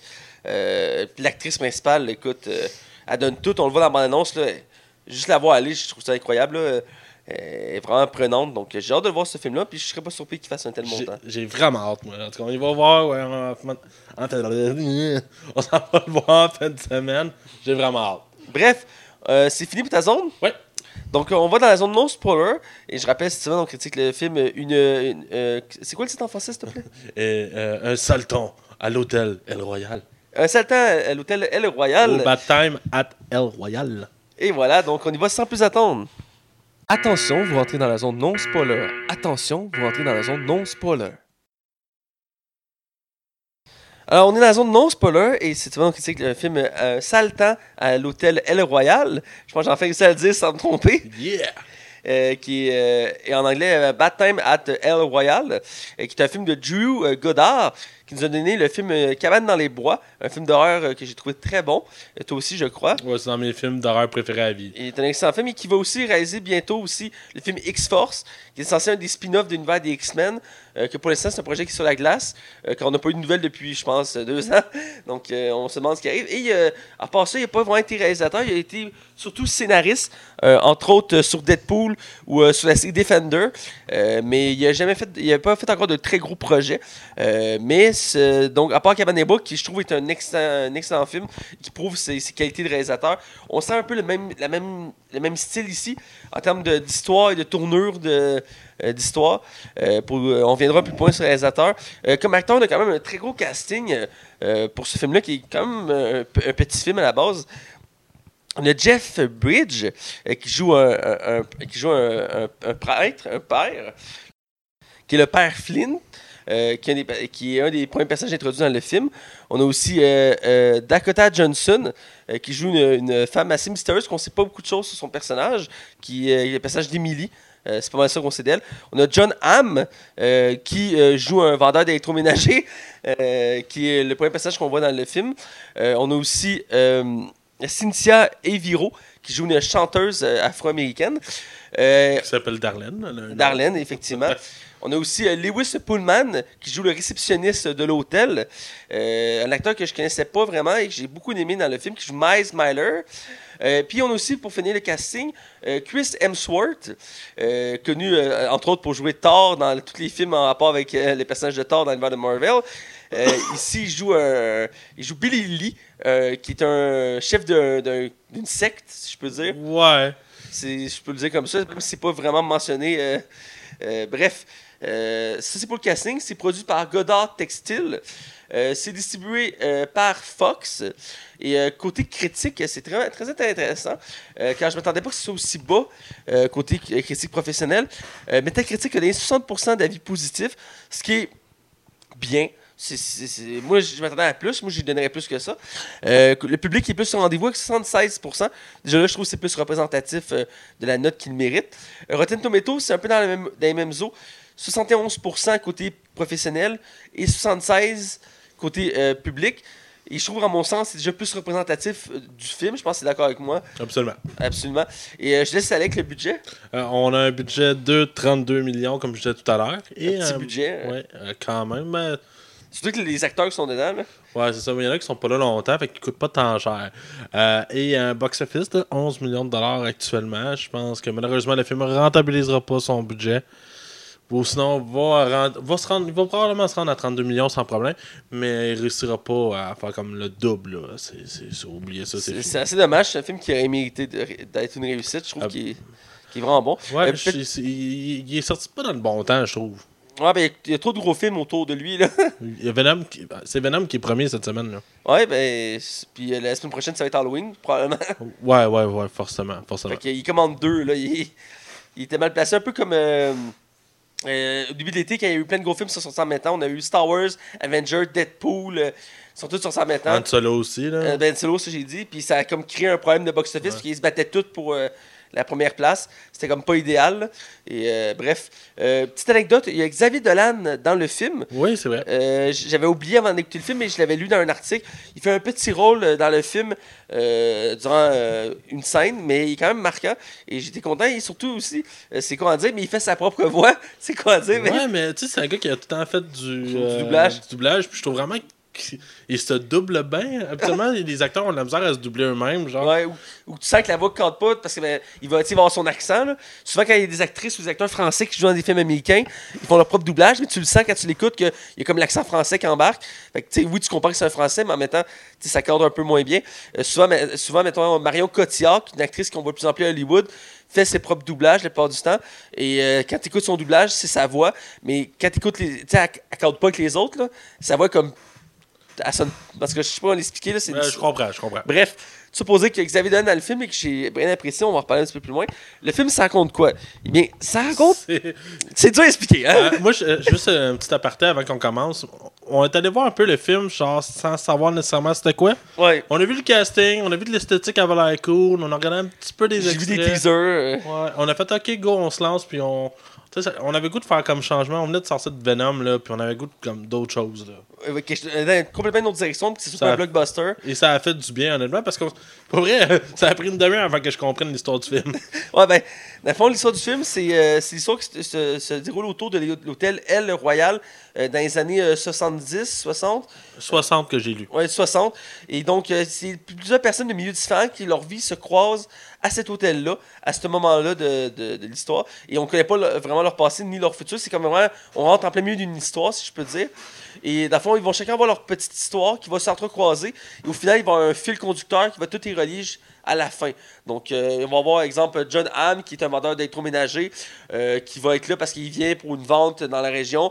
On a le, personnage joué par euh, Cynthia Eviro, qui est une chanteuse qui a un contrat dans la région. Ou entre Jeff Bridge, qui joue un prêtre, qui doit aller rejoindre son frère, je crois, dans une- autre église. Donc, ils ont tous chacun leur motif d'être dans l'hôtel, mais ils ont tous un, un côté sombre. Parce que le film se veut très sombre et euh, très euh, euh, stressant, je veux dire. Il y a des moments de tension dans le film. Absolument. c'est- Et c'est ça qui est vraiment incroyable. Donc, l'histoire, c'est ça. Genre, je, peux pas en dire beaucoup parce que ça spoilerait automatiquement le film. Ouais. Euh, parce qu'on rentre rapidement dans le spoiler en parlant de l'histoire. Donc, c'est pas évident, mais la, base, c'est ça tourne autour de cet hô- hôtel-là. Et tout le décor est là. là. Il n'y a pas d'autres paysages, mais c'est bien, c'est bien filmé, c'est bien montré. On ne se tente pas de voir ce décor-là. Donc, voilà.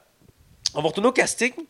Euh, en commençant avec euh, Jeff Bridge, euh, qui est un des personnages principaux du film. C'est pas le principal, même. ça pourrait être, on pourrait considérer comme le principal, si je peux dire, et euh, aussi qui est, euh, comment je dirais ça, un des acteurs les plus connus du casting, là, si on regarde le, le- le casting en soi. Lui et Chris Hemsworth, c'est comme les deux superstars du film. Là. Ouais, c'est littéralement ça.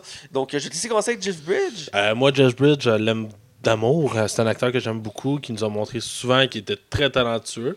Euh, je trouvais que ces derniers temps, on le voyait un peu moins dans des rôles un peu plus marquants. Je trouve que ça là-dedans, il s'en s'en tire super bien. Euh, il y a une scène justement que je, vais- je vais éviter de dire qu'est-ce qui se passe, mais où qu'elle vient émotionnellement touchante. Autant que le film peut euh, te surprendre sur bien les aspects, sur la, la- parce que tu apprends sur les personnages au fur et à mesure. Le personnage de Jeff Bridge, c'est probablement le plus attachant malgré son côté sombre, on va dire ça ainsi.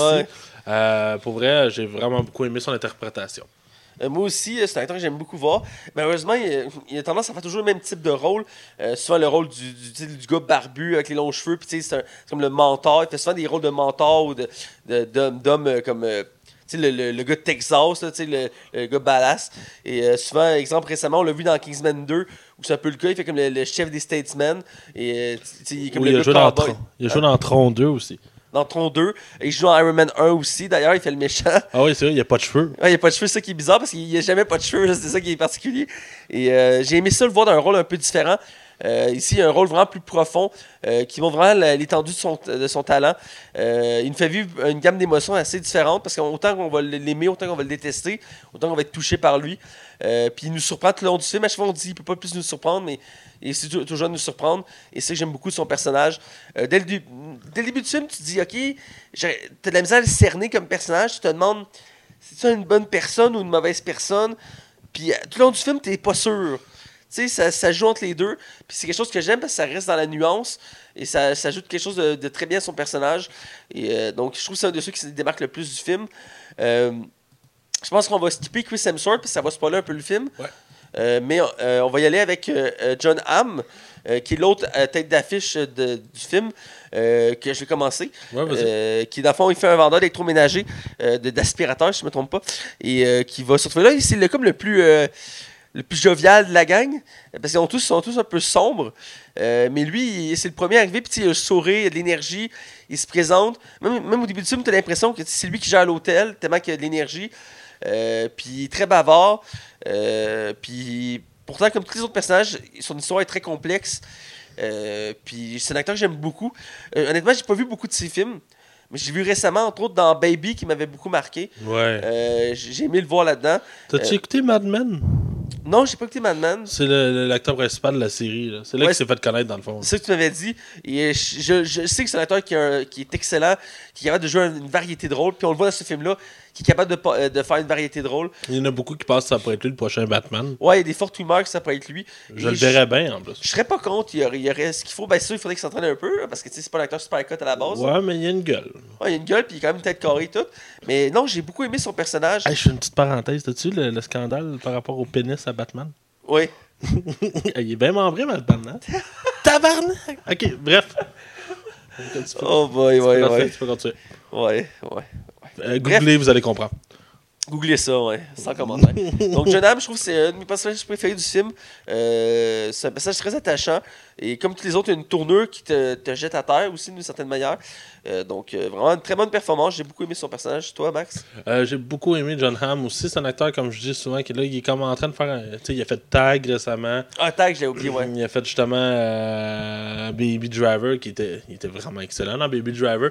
Je pense que c'est un acteur qui est en train de montrer ses cartes de jeu en ce moment, puis il montre à quel point il est talentueux. Je trouve ça le fun parce qu'il varie ses rôles. En même temps, d'avoir tout le temps les mêmes rôles, il est tout le temps en veston cravate dans n'importe quoi qu'il joue. Là. Il est comme Ouais. obligé, ça a l'air. Ça y fait bien, ça y fait bien. ouais, c'est ça. C'est parce que dans Mad Men, en plus, il est en veston cravate pendant comme 7 saisons. oh mon dieu. Fait qu'il est comme tout le temps bien de même, là. il doit être écœuré des fois. là. si ce gars-là s'est pas attaché sa cravate, il y a clairement un problème. Euh, bref, j'ai beaucoup aimé ça. Je l'aime beaucoup. Je trouve vraiment que c'est un acteur qui a une méga prestance. Son personnage est comme. On est ambivalent parce qu'on peut comme le pas l'aimer comme on peut l'aimer. Ça va être surtout son, ses choix de mots qu'il va utiliser dans le film qui va peut-être nous laisser un peu perplexe. Euh, malgré tout. Mais sinon, en, général, titre général, vraiment, John Hamm, c'est un acteur qui, je considère qu'on va continuer à voir vraiment au fil des années. Euh, J'apprécie vraiment beaucoup et j'ai aimé beaucoup son jeu dans ce film-là. Ok, je vais aller avec l'actrice principale, je dirais, du film, qui est euh, Cynthia Eviro, qui joue une, chanteuse afro-américaine, qui, euh, que je connaissais pas l'actrice. Euh, avant ça, je pense l'avoir déjà vu quelque part, mais je suis pas certain à 100%. Mais euh, je trouve que c'est une des- des personnages qui m'a le plus ému, dans la mesure que c'est un des personnages les plus développés dans le film. C'est la plus humaine. La plus humaine, voilà. Et autant que chaque personnage a un- une face sombre, autant ce personnage-là se détache des autres dans la mesure qu'il n'a pas vraiment de passé trouble, de, de, d'un euh, terrible secret. Euh, oui, elle a vécu des choses terribles, à ce qu'on comprend, mais euh, en, en réalité, euh, je veux dire, c'est, genre une des moins pires de la ga- C'est la moins pire de la gang. C'est la plus. euh, comment je faisais ça La plus lumineuse, si je peux me rendre cette image-là. Juste euh, vite vite, je suis allé voir la carrière de Madame Willow Ouais. et elle a joué seulement dans deux films qui sont sortis cette année. Euh, et euh, dans le fond, c'est une chanteuse à la base. C'était une réelle chanteuse euh, de musique soul. Ah, ben, est-ce qu'elle a une très belle voix? Parce qu'on l'entend chanter avec plusieurs reprises dans le film, excusez-moi une seconde. Euh, je sais pas ce qu'on a aujourd'hui. Hein? Ouais, on a mal à gorge. Elle, elle chante à quelques reprises dans le film, elle est excellente, j'adore sa voix. Euh, et euh, j'adore son personnage, comme j'ai mentionné. Elle vient chercher nos émotions, parce qu'autant qu'on a de l'ambivalence pour tous les personnages, celui-là, on va, on va se sentir, on va, on va s'attacher à ce personnage-là. Parce qu'il arrive des choses aux autres personnages, puis on se dit, c'est dommage qu'il arrive quelque chose à elle. Puis tout le elle est comme un peu, euh, un peu euh, dépassée par les événements.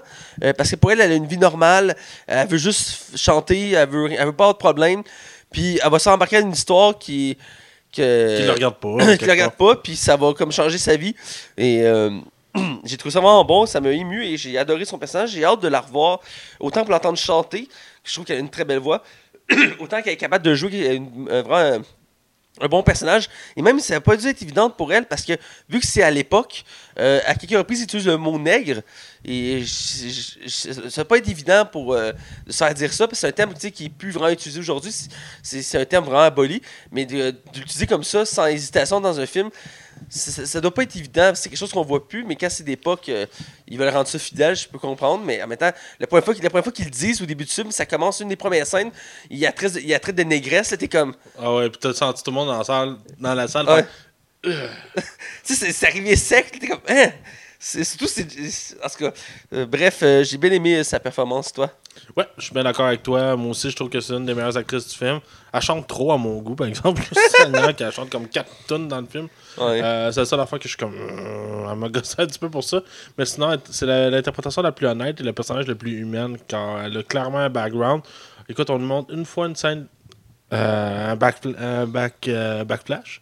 Euh, flashback, excuse-moi. J'irai pas dans les détails, mais ça montrait à quel point que ce personnage ce personnage-là a du vécu. Et c'est un personnage qui est comme vraiment bien écrit. Puis pour une chanteuse que c'est ses premiers films cette année, elle s'en sort franchement bien pour elle. J'espère que pour elle, c'est le début d'une belle carrière au niveau du cinéma. Je suis bien d'accord. Pour, les, pour les autres, c'est. On va les garder pour la zone du spoiler. Euh, entre autres, pour Xavier Dolan, qu'on va reparler un peu plus loin, parce qu'il y a quand même un petit rôle dans le film à, à mentionner. Mais je pense que c'est important de le garder pour la zone du spoiler, parce que.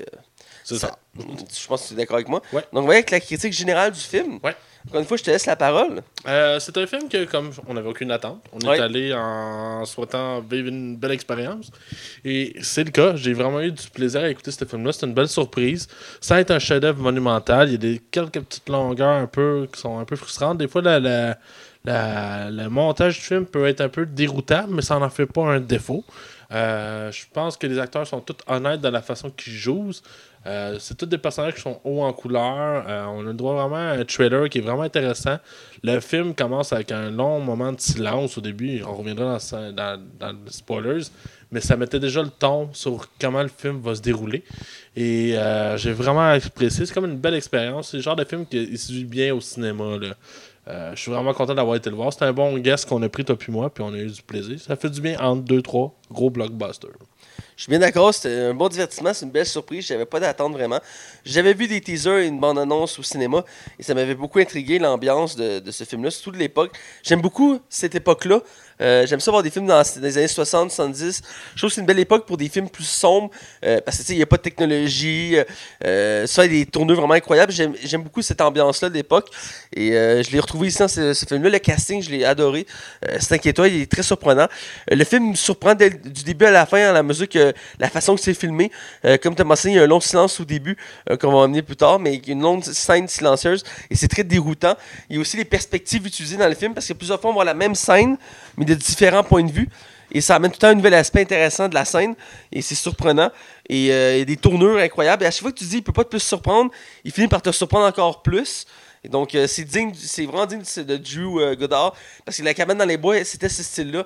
Les, les tournures qui s'apprenaient dans le film étaient très surprenantes. À chaque fois, t'es comme oh, oh, oh, oh, oh.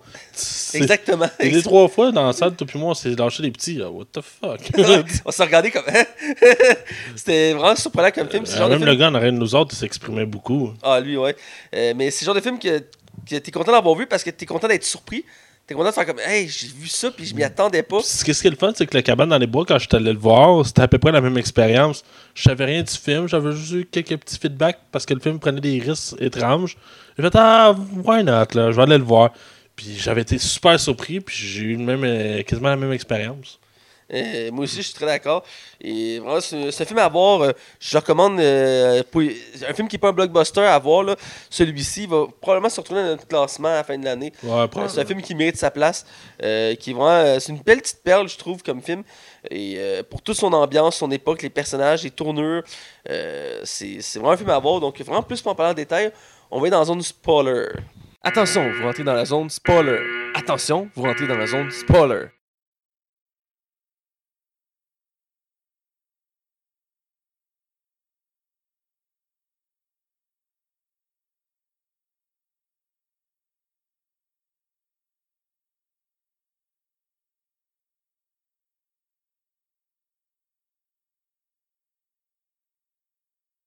Alors, on est du côté spoiler, on va parler en détail du film. Il y a beaucoup de choses à dire, je pense, sur ce film-là, parce que, comme on l'a répété à plusieurs reprises, c'est très surprenant euh, comme film. Et ça, c'est quelque chose qu'on est d'accord tous les deux. Euh, il y a des tourneurs. Dès le début, je pense qu'on va parler de la fameuse scène de silence. euh, parce que le film ouvre sur une scène qui dure, je pense, 5 minutes. si je me trompe pas. d'un- D'une longue séquence de silence qu'on voit juste un homme qui rentre dans une chambre d'hôtel, qui va euh, tout déplacer la chambre, enlever le tapis, faire un trou dans le plancher, ranger un sac, re- tout replacer, prendre l'air dehors, rentrer, pour finalement rép- euh, répondre à la porte puis de se faire tirer dessus. Ouais, c'est ça. Puis c'est quoi C'est 3-4 minutes facile. Là? Euh, J'allais pris jusqu'à 5 minutes, là, c'était... Et écoute, euh, pour vrai, vu qu'on savait pas c'était quoi le film, Ouais. j'étais que Je me dis, Chris, y a quelque chose qui va arriver, genre? De fucking intense. Puis finalement, y a- y a- j'ai pas fait de surprise, j'ai pas fait de saut à ce moment-là. Non, non Mais plus. ça mettait à la table, par exemple. Ouais, puis ils, te- mettent ça, puis après ça coupe, puis t'as comme le- le- le- l'intro qui part, puis t'as pas d'explication sur cette scène-là avant comme le trois quarts du film. Non, c'est ça. Tu te dis, mais pourquoi il met ça au début du film? Là, T'as comme, t'as pas le lien. Puis après, le film part, et euh, une des choses que j'ai trouvé bien, puis euh, je pense que c'est pour en- rendre hommage au film de cette époque-là, le film est découpé en chapitres.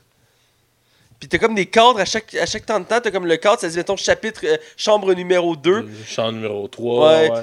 Puis à chaque, à chaque fois, c'est comme un chapitre sur un personnage. J'aimais ça, que ça permettait de dévelop- développer chaque personnage, puis de les faire entrecroiser. Parce qu'au fur du film, tous les personnages finissent par s'entrecroiser.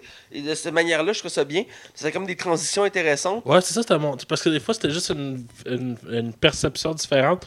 On va jouer avec les flashbacks, on va prendre des perceptions. comme Tu sais, par exemple, quand euh, John Hamm se fait tirer, mais là, on le voit de- du point de vue de, des, mettons, des, de, de Jeff Bridge et de Miles qui sont dans le corridor. Mais t'as aussi la version de Cynthia qui est dehors puis qui regarde John Hamm se faire exploser. Ou comme t'as la version de John Hamm qui rentre puis qui se fait exploser. Ouais. Tu sais, fait- mais ça, ça amène un. Oui, on réutilise la même scène, mais on l'amène de, de certains points de vue. J'ai vraiment trouvé ça intéressant pour vrai. Puis finalement, en bout de ligne, c'est que la boucle est bouclée à la fin. Ouais, c'est ça. Tout s'entrecroise pour faire juste une ligne au final. Et ce qui est surprenant, c'est qu'au fil du film, plusieurs personnages principaux finissent par mourir. Oui. Ah ouais, John Hamm, je m'attendais pas à ça pour vrai. Il meurt assez vite dans le film. Quoi, 30 minutes après? À peu près, là, il est introduit, il, il fait, il fait le tour de sa chambre, il arrange les micros, il retourne dans la bâtisse principale, il ressort, il va voir la fille, il hésite, après tu as la vision de la fille, elle ouvre la porte, il rentre, il essaie de négocier, il se fait tirer. Ouais, ça, ça amène au point justement que je te- c'est la première que je- la question que je t'ai posée en sortant de Ouais, mais lui, il travaillait-tu pour le, le- le- le- Il travaillait pour qui dans le fond? Parce que lui, il enlève des micros, c'est ça que tu m'as fait réaliser, puis ça avait du sens. C'était peut-être des micros russes, vu que c'est comme deux micros complètement différents. Fait qu'il y avait deux pays Mais que je comprenais, il travaillait pour genre le FBI, là, puis euh, c'est ça, que ça, ça, ça ressemblait beaucoup à... Souvent, les films qui sont tournés pendant la guerre froide, comme le cas ici, euh, souvent, ils mettent le, le- le côté communiste, euh, vraiment la guerre froide, tout ça, de, de- souvent, ils mettent des éléments dans les films, et souvent, c'est représenté par les micros. Souvent, chaque pays va avoir son type de micro. Et là, ce qu'il fait, c'est qu'il fait le tour de sa, jambe, de sa chambre, et il sort tous les micros. Puis il t'en trouve un paquet, il y en a comme Ah une ouais. dizaine de chaque. Puis il y a deux sortes. T'as des micros noirs, puis t'as des micros beige. Puis il- après, il va à la cabine téléphonique, puis il appelle, puis il dit J'ai trouvé nos micros, mais j'en ai trouvé le même équivalent d'un autre camp. Puis il dit Je comprends pas pourquoi ça là, genre. Puis là, il s'interroge, puis là, il dit Ah, reste là, continue à enlever les micros, mais interfère pas. Puis c'est là qu'il décide d'intervenir parce qu'il a découvert que. Euh, parce qu'il découvre qu'il y a une pièce secrète qui, amène, qui, qui relie toutes les chambres d'hôtel. Ah ouais, puis ça t'amène-tu une tension, ça? Parce que tu C'est- sais jamais ce qu'il va voir en plus. Ouais, c'est ça, parce qu'il va de pièce en pièce, puis là, t'es comme, ok. Puis il voit, au début, le premier qu'il voit, c'est Jeff Bridge, qui est en train de faire un trou dans sa chambre. T'es comme, euh, ok. Ben, louche, lui. Là, il continue, là, il y a la fille qui chante, fait comme, ok. Là, il arrive à la troisième chambre, t'as la fille qui est attachée, qui est en train d'attacher une fille. Elle, elle pas peur. Elle laissait la porte longtemps ouverte. Oh, euh, aucune crainte. C'est- Ouais, c'est la seule affaire que j'ai fait comme. Ah. Mais tu sais, Jeff Bridge, il comme- je me demandais si c'était pas un freak parce qu'il repasse devant, puis il est comme debout dans le trou, puis il regarde dans les airs. T'es comme, Ouais. voyons, tu comprends plus tard, c'est parce qu'il y a des trous de mémoire, là. ouais, c'est ça, ça fait sens, là. Mais, hey, le film, tout le long, il te fait poser des millions de questions, c'est Ouais, parce que pour vrai, les 30 premières minutes, tu sais pas si ça va être un film de, euh, mettons, euh, un meurtre et mystère ou si Ouais. ça va être. euh, tu tu sais pas où que ça s'en va. Puis je pense que c'est ce qui fait une des qualités du film. Parce que les acteurs jouent tellement bien leur rôle. Ils ont tellement comme un- des personnages complètement différents un de l'autre. Quoique, euh, pas Cynthia, euh, Dakota. Johnson. C'est peut-être le personnage, je trouve, un peu plus faible au niveau de l'écriture. Euh, parce que oui, je comprends que sa sœur. Euh, Est victime d'une elle- secte. elle- ouais, c'est ça. Elle elle comme pris. Elle comme été brainwash dans une secte. En plus que, genre, son père était un être ignoble. puis, puis elle a fini par le tuer, comme il a fait. Euh, c'est juste Dakota que je suis comme moins sûr de son écriture. Miles, euh, qu'on s'attend pas à grand chose de lui. Tu t'attends juste que ce soit le jeune de service qui. qui aurait pu même se faire tuer, genre, à moitié du film sans surprise. Il y a une méga twist euh, à- Ah ouais, puis vraiment, mais une twist très touchante. Pour vrai, un, il ressemble beaucoup à Tom Holland, là, ça, Ouais. ça me faisait capoter. Et de deux, il est vraiment bon là-dedans. Il est touchant, puis il est très, très, très. Il joue Il- très bien. Là. Le film est bon pour te laisser des indices tout le long pour chaque personnage. Il dit d'avance un peu ce qui va arriver, mais tu le comprends pas parce qu'il te laisse un indice. Puis ce personnage-là, dès le début, il te laisse plein d'indices, puis tu prends pas trop le- en compte ces indices-là. Tu sais, Au début, au début, il arrive, il est en retard, il est pas tout là. Après, tu vois qu'il se drogue. Après, il veut voir le prêtre pour, sa- euh, pour qu'il euh, qu'il lui pardonne de ses péchés. Puis il quand il découvre la pièce secrète, il dit Ah, ça, c'est rien. Mes vrais péchés, c'est autre chose. J'ai fait vraiment le mal. Puis t'es comme Ok, mais qu'est-ce que t'as fait? C'est ouais, ça, mais. Qu'est-ce qui peut être pire, là? C'est ça. Quand t'espionnes du monde qui faut des loups. Puis il dit j'ai vu, vu un homme coucher avec un loup, puis il était tout nu, puis t'es comme Ah, ça, c'était bizarre. il prend le temps de, de détailler la scène en plus. Ouais, puis finalement, dans le fond, on apprend que le gars, il couchait pas vraiment avec le loup, mais il faisait juste le serrer comme tout nu. Ouais. Ouais, c'était bizarre. Mais il y a encore des histoires, mais bref, l'hôtel est de plus en plus troublante à force du temps. la petite qui se fait enlever, c'est une petite tabarnak. Hein? Euh, ouais, écoute, euh, Euh, genre, il fait Je connais pas vos noms. Il- Le, le gars, il est attaché sur la, la- la chaise, puis il est en face de Dakota, puis elle a dit qu'elle va le tuer, puis lui, il est comme Je connais même pas vos noms. La petite Chris, elle saute dans un genre de. de, de, de- de- comment, ça, comment ça s'appelle? Un, un lustre? Un lustre, ouais. Elle s'accroche après un lustre, puis elle dit leur nom. Elle est comme Ah, moi, je m'appelle euh, Rose. tu le vois comme Ah, c'est pourquoi elle me dit ça?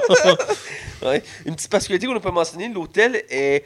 Euh, tout le long du film, il le rappelle, est, est construit sur la limite entre Ouais. deux États, entre la Californie puis. euh, Ben, ça fait des beaux contrastes de couleurs entre les, Ouais. dans les scènes. Tu peux, tu peux passer du bleu au rouge.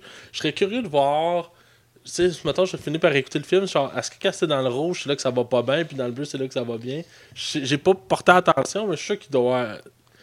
Il y a quelque chose qui été réfléchi avec ça. ouais, parce qu'il il en forme mention souvent dans le film que c'est comme coupé en deux. Puis, Ouais. euh, mais ouais. Puis pour nous, le personnage de Jeff Bridge, je l'ai trouvé très touchant. euh, parce qu'au début, il, il, arrive comme un prêtre qui a l'air gentil. Puis rapidement, tu vois qu'il est comme un, un côté sombre, surtout parce qu'il creuse dans sa, dans sa chambre. Puis surtout au moment qu'il invite la fille chanteuse à, à manger de la tarte. Puis tu réalises qu'il jase avec, puis tu es comme, ok, finalement, il a l'air d'un bon gars. Puis il va chercher, il va chercher de l'alcool. Puis. Euh, puis, dans le fond, il va chercher de l'alcool, puis euh, tu vois qu'il veut mettre un poison dans l'alcool. euh, Ouais, puis on pense tout pour, parce qu'il veut coucher avec la fille. il là. veut la violer, tout. Puis comme, ok, là, ça va virer dark. Puis euh, finalement, il arrive pour lui donner, il se retourne, puis elle l'assomme. Hey, ça a sauté dans la salle, hein? Oh man, j'ai fait le saut, Ah tu ouais. t'y attends pas. Ah, ça, je m'y attendais pas. Puis un peu, après, t'as comme la scène du point de vue de elle. Elle va allumer la musique, elle se retourne, elle le voit, elle enlève ses souliers, elle arrive en courant, pogne le truc de, de verre. Elle s'en est rendu compte, là. Puis euh, plus tard, elle explique, elle dit J'ai j'ai tellement vécu souvent de. J'ai connu tellement de personnes qui sont des trous de cul que je sais en reconnaître un quand j'en vois un. Ouais, puis finalement, c'est parce que là, tu te dis, ok, mais prêtre, c'est un Christ de mange-marde. Ouais. puis finalement, en bout de ligne, tu finis par comprendre que. T'as raison, c'était pas de la violer, c'était Non. juste pour qu'elle soit inconsciente le temps qu'il ait ouvert le plancher. Fait que le gars, t'es comme. Ouais, mais t'es pas bien de draguer une fille, mais en même temps, je comprends tes intentions, genre. Puis il est plein de regrets parce que, la fois, il y a 15 ans de ça, il a fait un vol qui a mal tourné. Il a perdu un de ses amis, puis finalement l'autre s'est fait descendre. Puis il s'est retrouvé 15 ans en prison. Puis euh, il a découvert en prison qu'il y y avait des troubles de mémoire. Puis là, euh, le docteur il a dit qu'il restait comme 6 mois à vivre. Fait qu'il a décidé qu'il avait tout perdu pour ça. Fait qu'il a décidé de récupérer avant que, ça tombe dans l'oubli. Fait que, tu sais, il est pas méchant, il veut. il- il a tout perdu. Fait que tant tout perdre. Puis à la fin, finalement, il laisse l'argent à la, la chanteuse. Puis euh, il brûle aussi un. Il y a un vidéo, un vidéo qui est tout le long. Il, il est mystérieux parce qu'il explique pas c'est qui. Mais ça, il, y a, il y a une intrigue autour de ça. Tu sais, le, le- le film euh, qui est une bobine, puis il dit Ah, ça, ça vaut plus que tout l'argent que vous avez là, là. Mais il explique jamais c'est quoi. Ouais, ben je pense que c'est une bonne chose de garder le mystère. Tu sais, Ouais. un peu comme euh, Mission Impossible 3, la patte de lapin. Tu sais jamais c'est quoi la patte de lapin? Ouais. Mais je trouve que c'était intéressant de comme pas le savoir c'est quoi. T'as pas besoin de le savoir, mais tu sais juste que ça a une certaine valeur, puis ça apporte un, un côté mystérieux au film aussi? Ouais, ouais, oui. Puis tout le long, tu te poses une question. Ça me fait penser, je pense qu'on pourrait aller au moment de parler un plus ou moins le méchant du film. Ouais, je suis d'accord, c'est là que je voulais en venir, moi Euh, aussi. qui est Chris Hemsworth, qui euh, apparaît assez tardivement dans le film, même s'il y a une petite scène au début, euh, dans un flashback, qui rencontre la sœur de Dakota. Ouais, puis je pense que le soleil en arrière de lui qui le cache, c'est comme pour le montrer comme si c'était un, un dieu devant elle. Je pense Ouais, que un c'est truc le, comme je pense ça, c'est ouais. le but. Là. C'est pas bête. Bref, il t'apprend rapidement qu'ils ils sont enfuis d'une secte, ces deux filles-là, et que c'est lui le chef de la secte. Puis il est venu les retrouver parce que la, la petite fille, euh, elle, une- elle les a appelés. Qu'il arrive, puis c'est là qu'il fout la marde dans, dans, dans, dans Dans l'hôtel. Déjà que ça commençait à venir lourd. Mais c'est que Chris Hemsworth vole la vedette là, quand il arrivait. Ah, là? sac. Il, était, il, il me faisait penser un peu à euh, comment il s'appelle le méchant dans Walking Dead? Euh, Le- dans, les- dans les dernières saisons, avec la batte de baseball. Là. Negan. Negan. Je parle pas au niveau de gestuel, mais je parle au niveau psychologique. Genre, qui va te rire dans la face, même si toi t'es sur le bord de nerf. Tu sais, jamais quand il va éclater puis qu'il va te tuer. Ouais. D'ailleurs, je m'attendais même pas à ce que ce personnage soit comme ça. là. Mais pour vrai, j'ai trouvé vraiment là, que euh, il t'apporte une tension dans le film. Je me rappelle, toi puis moi, là, on se couplait dessus souvent parce qu'on est raide. Ouais. Parce que le, le- le- le film prenait, montait en tension. Puis à un moment donné, il exécute Dakota, justement, devant les yeux de sa soeur. Parce qu'il fait un jeu de roulette. Ouais, Il dit Toi, je choisis une couleur, toi, je choisis une couleur. Ils veulent pas jouer. Il fait Joue à mon jeu parce que sinon, c'est moi qui décide. Ah ouais, puis ça amène vraiment une tension, là. C'est-. Puis, euh, surtout après qu'il tue Dakota, il dit Là, vous avez compris règles du jeu. Fait que maintenant, vous allez jouer à mon jeu. fait que là, tout le monde est comme silencieux, il shake tout. Puis là, il dit là, on va dire les vraies choses. Lui, c'est pas un prêtre. Puis là, là, t'as le soldat, t'as le, le, le, le, le gars d'accueil, qu'il le regarde comme. Il est choqué, là, parce que là, il essaie de, de, vouloir, voir- de, de vouloir se débarrasser de ses péchés. Mais comment ça se fait que Chris Hemsworth, genre, sache autant d'affaires sur le prêtre? C'est pas expliqué, hein Mais il mentionne qu'il a vu sortir qu'il y a un paquet d'argent. Fait que là, il, il trouvait ça louche de voir un prêtre avec plein d'argent. Fait qu'il a Ouais. juste déduit de, de ça. Ok, ah, peut-être, ok, excuse-moi. Parce que moi, c'est de même que je l'ai vu. Non, ça fait sens. Mais ouais, puis, écoute, cette scène-là, il y a une grosse tension, puis ça amène un un- le seul combat du film où que le prêtre euh, qui joue par Jeff Bridge saute sur Chris Hemsworth, puis se bat violemment, violemment, il y a du sang, puis Ah ouais, puis t'as le brûle, là. ouais, il, il, piche- il saute par-dessus un truc de feu parce qu'il y a comme des, des espèces de, de, de plaques qui, qui sont accrochées au plafond qui ont du feu dedans. Ouais, c'est ça, c'est comme un. ouais, c'est comme des foyers ronds en plein milieu des pièces, là. Ouais, c'est ça qui sont, qui sont suspendus. Puis écoute, la scène est violente, puis il y a du sang, puis tu dis comme Chris Hemsworth se pétait la gueule par Jeff Bridge. Ah ouais. Il est full lieu, Jeff Bridge. J'ai trouvé ça euh, assez comique comme scène. Puis ça montrait un peu aussi qu'il était faible. Ouais. Parce que euh, justement, le, Sensei il dit écoute, tu te fais passer pour un tough, mais dans le fond, t'es faible. Là. Ouais. Puis il le prend mal, là. Il te prend mal, puis effectivement, puis ça amène là aussi une autre chose que j'ai bien aimé, c'est le Miles Myers, euh, qui, on apprend finalement euh, pourquoi il souffre tant. C'est que là, tu as un beau flashback où tu vois qu'il est un soldat du Vietnam, qu'il a il dit qu'il a tué jusqu'à 123 personnes, puis il est tanné, il veut plus tuer. Puis quand il a fini la guerre, il a perdu tous ses amis, puis il est revenu ici, puis il veut juste la paix. Puis il y a juste des flashbacks de ce, ce- moment-là. Puis, puis, ça montre bien un traumatisé de guerre. Et j'ai trouvé ça très touchant. Ouais, parce que tu comprends ces affaires de drogue. Parce qu'au début, tu te dis c'est juste un petit jeune junkie. Ouais. Finalement, non, tu réalises que c'est un gars qui a eu beaucoup de vécu puis qui a pas eu une vie facile, là, tu sais. Non, c'est ça. Puis il est très jeune en plus, là. Ouais, ouais. Puis euh, écoute, tu, tu, tu dis pauvre lui, puis tu réalises que écoute, ce gars-là est incroyable parce que quand il décide de se ressaisir, puis qu'il se met à tirer, euh, c'est c'est hein. chirurgical. Ah ouais, hey, il tue euh, genre? Tard. il tue Chris Hemsworth, genre? Comme ça, t'as même pas le temps de te préparer, tu sais. il il fait- T'attends juste qu'il va. Il recharge son gun en arrière. Il te, il, tue, il te tue les trois gars d'un coup. Il y a une fille en arrière du divan, il tire deux, trois balles. Il y a les deux dehors. dehors. Ils sont, ouais, il ils, sont à l'autre bout du stationnement, puis ils descendent les deux. écoute, c'est écoute, c'est choquant comme scène, là. mais euh, c'est une des twists impressionnantes du film euh, que tu t'attends pas de ce personnage-là. Il reste pas grand monde à la fin. là. Il en reste deux. Ouais, il en reste deux. Il reste le prêtre puis la chanteuse. Puis ça finit la boucle. Euh, je vais faire une mention aussi avant qu'on finisse le- du, du film. de Xavier Dolan. Ouais. euh, qui a droit à un flashback au début du film parce qu'il il est le producteur euh, de la chanteuse. Puis, Sur le coup, tu te dis, ah, c'est un producteur atypique, il a gentil tout. Puis il, il- à un moment donné, il- au début, il chante. Puis à un moment donné, il fait, ok, tout le monde on s'arrête. Je veux parler à toi. Puis là, il reste, en- il reste avec la chanteuse dans le studio. Puis il commence à parler. Puis tu vois qu'il dit plein de sous-entendus dans ses phrases. Là. Il est comme, euh, comme malsain comme personnage. Ah, il a l'air. Il veut coucher avec. C'est genre, il dit, faut que tu fasses ce que je te dis. Il est comme genre, faut que tu fasses ce que je te dis parce que sinon, tu sais, tu vas, tu vas, tu vas, tu vas essayer de payer 12$ piastres pour faire du champ, puis ton temps, tu vas le perdre. Tu sais, moi, je veux pas que tu perdes ton temps, là. Tu sais, j'ai- je veux que tu réussis, là. Tu sais, puis il met l'accent il met l'accent là-dessus, puis il est comme. Tu sens qu'il y a comme un malaise, J'ai été surpris de son rôle parce que je m'attendais pas à ce qu'il fasse une espèce de trou de cul comme ça. Mais euh, il avait bien, là, je veux dire. Ouais, ben, dire, on aime ou qu'on aime pas Xavier Dolan, c'est un bon acteur, là. Non, c'est un très bon acteur, puis j'ai vraiment été surpris de la scène. Je m'attendais à le voir un peu plus, dans la mesure où j'aurais pu, j'aurais voulu le voir peut-être à la fin, ou je sais pas. Ouais, c'est ça, je m'attendais qu'on le revoie, moi aussi. J'étais surpris de pas le revoir. Écoute, il est là 5 minutes, dans le fond. Euh, Même ouais, pas. Même pas, c'est un flashback. Fait que... Mais effectivement, j'ai aimé ça le, le mentionner parce que c'est- qu'un acteur québécois comme ça, c'est des marques aux États-Unis. euh, c'est toujours le fun de le mentionner. Euh, ça m'appelle une, une petite parenthèse de même. J'avais vu un film il y a quelques années sur un ancien champion d'échecs euh, aux États-Unis, Avec Tobey Maguire. avec Tommy Maguire, qui est un excellent film. Ouais, j'avais pas eu ça. Euh, j'avais bien aimé, puis surtout, euh, j'avais bien aimé parce que mon père, c'était un grand fan d'échecs, puis quand j'étais jeune, il m'a tout appris ses échecs. Moi, je jouais aux- beaucoup aux échecs quand j'étais jeune. Puis euh, mon père, c'est un de ses idoles quand il était jeune, ce gars-là. euh, parce que c'était comme le champion d'échecs au monde, puis personne ne le battait, puis il était incroyable, puis c'était un génie. Puis dans le film, la copine, une- une- ben, en fait, une copine passagère du personnage est jouée par euh, Evelyne Brochu, qui est une actrice québécoise. Ok, ouais, ouais. C'était genre un de ses premiers rôles aux États-Unis. Elle faisait une prostituée, genre. Ah. Puis on la voit dans quelques scènes, puis elle parle super bien anglais, tout. Puis j'étais surpris, j'étais comme, hey, c'est une actrice québécoise. Puis j'étais voir dans le casting, je fais, hey, ben oui, toi, c'est l'actrice québécoise. C'est c'est le fun de, tu sais, de temps en temps de voir ça, des acteurs québécois qui se démarquent euh, à l'étranger. Ça, ça arrive de plus en plus, mais je veux dire, c'est toujours un événement, je trouve, à, à- à mentionner, là. euh. Ouais, puis moi, euh, si tu me permets une dernière petite mention avant qu'on aille sur les notes, la musique. Elle est Ah. exceptionnelle. Elle est... C'est vraiment. là, tu peux passer à du Deep Purple, à. Des artistes que je connais moins, mais la musique est vraiment excellente. C'est sûr qu'on reste dans les années 60-70, mais c'est vraiment, vraiment, vraiment bien choisi et bien seté. là. J'ai vraiment beaucoup aimé. L'ambiance est très bonne. là. Autant les silences, la musique que le son. Parce que des fois, t'as comme des espèces de. de- comme Ouais. un, un bruit, un bruit gossant, là, mais la façon que c'est placé, ça crée une sorte de- d'effet à la scène, une tension. Et euh, surtout le silence au début. T'as pas de musique, t'as rien, mais t'as un, t'as un bruit, t'as un. Puis ça, ça fait tout pour la scène. Donc, je suis très d'accord. Euh, on est rendu au moment de la, de la note. Ouais. Je te laisse y aller.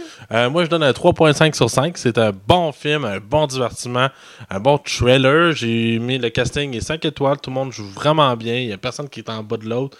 Mais j'espère que lui qui fait Miles, euh, on va continuer à le voir. Il m'a vraiment impressionné, surtout à la fin. Je pense vraiment que c'est un acteur très prometteur. Euh, écoute, euh, Drew Goddard, je suis déçu que ton film marche pas nécessairement au box-office parce que je pense que tu le mérites nécessairement. Euh, c'est tout est bon, la musique est bonne, l'image est bonne. Ça fait du bien de voir des. en- Entre toi et moi, on est allé voir beaucoup de blockbusters ces derniers temps, là, de voir du vrai acting pur jus. Euh, écoute, euh, chapeau bas, j'ai vraiment apprécié mon expérience. Je suis content qu'on ait pris une chance, toi puis moi, Matt. Alors, 3.5 sur 5. Euh, je vais dans la même lignée, je donne 3.5 sur 5, je suis bien d'accord. Je te l'avais dit qu'on aurait la même Ouais. note, hein, j'avais ce feeling-là. C'est un excellent film, le casting est 5 étoiles, l'histoire est, est vraiment prenante, est, est très bonne, une très bonne tension. la musique crée un effet incroyable, les, les sons, tout ça. Les tourneurs dans, les, dans, le, de- dans le film, les, les différents points de vue qu'on a droit à, à travers les scènes. C'est excellent. Puis j'aime aussi le concept que j'aimais aussi du film Les Affamés qu'on a critiqué pas longtemps. C'est qu'on commence pas une histoire au début, puis on la finit pas à la fin. On a une histoire qui commence quelque part, puis qui finit quelque part. Ouais, je Il n'y a, pas- y a pas un réel début, puis il n'y a pas une réelle fin. que ça commence, il commence à en avoir un peu plus souvent, hein, de- comme ça, j'apprécie, moi. c'est un style qui, je trouve, qui est intéressant parce que c'est- nouveau. Je Ouais. musique, on a l'habitude de voir un début d'histoire, c'est avec une introduction, puis une conclusion. Dans ce cas-ci, on a une ouverture, puis on a une autre ouverture. Ouais. C'est- spécial parce que ça peut être frustrant dans, un- dans un sens, parce qu'il y a plein d'éléments qui sont pas expliqués, comme le film qu'on mentionnait. À un moment donné, ils disent Ah, ça, ça c'est le truc qui vaut le plus cher, mais ils disent pas c'est quoi. Ouais. Puis à un moment donné, t'es comme, ok, euh, c'est un mystère. Ou euh, c'est pour qui qui travaille le, le- le réceptionniste? Parce qu'il dit, moi, je, je filme le monde, puis je les envoie aux administrateurs. Mais eux, ils travaillent pour qui, les administrateurs? Il y a comme un mystère, mais c'est resté en suspens. C'est c'est vraiment spécial. Puis je veux dire, la fin, elle laisse, tu sais, elle est comme correcte, mais c'est plus ou moins une happy ending, mais je veux dire, l'histoire continue. Ouais. ouais. C'est- pas une fin en soi. m'a- j'ai apprécié la fin. J'ai apprécié la fin aussi, et, mais j'ai aimé le style du fait que, tu sais, on commençait pas avec une méga introduction, c'est juste l'histoire continue, ces personnages-là ont existé avant. Là, on vous montre ce qui se passe là parce qu'il se passe de quoi d'important là. Mais avant, c'était pas important, tu sais. C'est, c'est- je trouve ça intéressant comme style. Donc, il mérite 3.5 sur 5 amplement. Un film à découvrir. Donc, c'est déjà tout pour le podcast. Écoutez, vous pouvez me suivre moi, Mathieu Becquevaux, sur Facebook. Vous pouvez suivre Max Taillon sur Facebook et Twitter. Euh, et vous pouvez toujours nous suivre, la Ligue des Cinévores, partout. Facebook, Twitter, iTunes, YouTube, euh, DJ Pod, RZO, Canal Cinéma. Vous pouvez nous suivre aussi sur les ondes du 101.9 CHAI les samedis soirs. Euh, là, je veux le préciser, j'ai déjà précisé il n'y a pas longtemps, mais on est rendu décalé de deux épisodes. C'est mon erreur à moi. J'ai oublié de- d'envoyer l'épisode à temps. Donc, euh, quand ça passe après la mise en onde, il est trop tard. Donc, on est décalé de deux épisodes. Donc, si vous êtes habitué de nous suivre à la radio, sachez que vous êtes décalé de deux épisodes. Euh, ce qui n'est pas très grave en soi. Ce qui fait en sorte que pendant le temps des fêtes, on va être à jour. Parce que pendant nos vacances, ça va égaliser le retard. Donc, dans- de ce côté-là, je suis pas sais, ça ne me dérange pas. Donc, euh, voilà, c'est déjà tout. Et on vous dit, ben, restez à l'écoute et, et à la semaine prochaine. Alabama,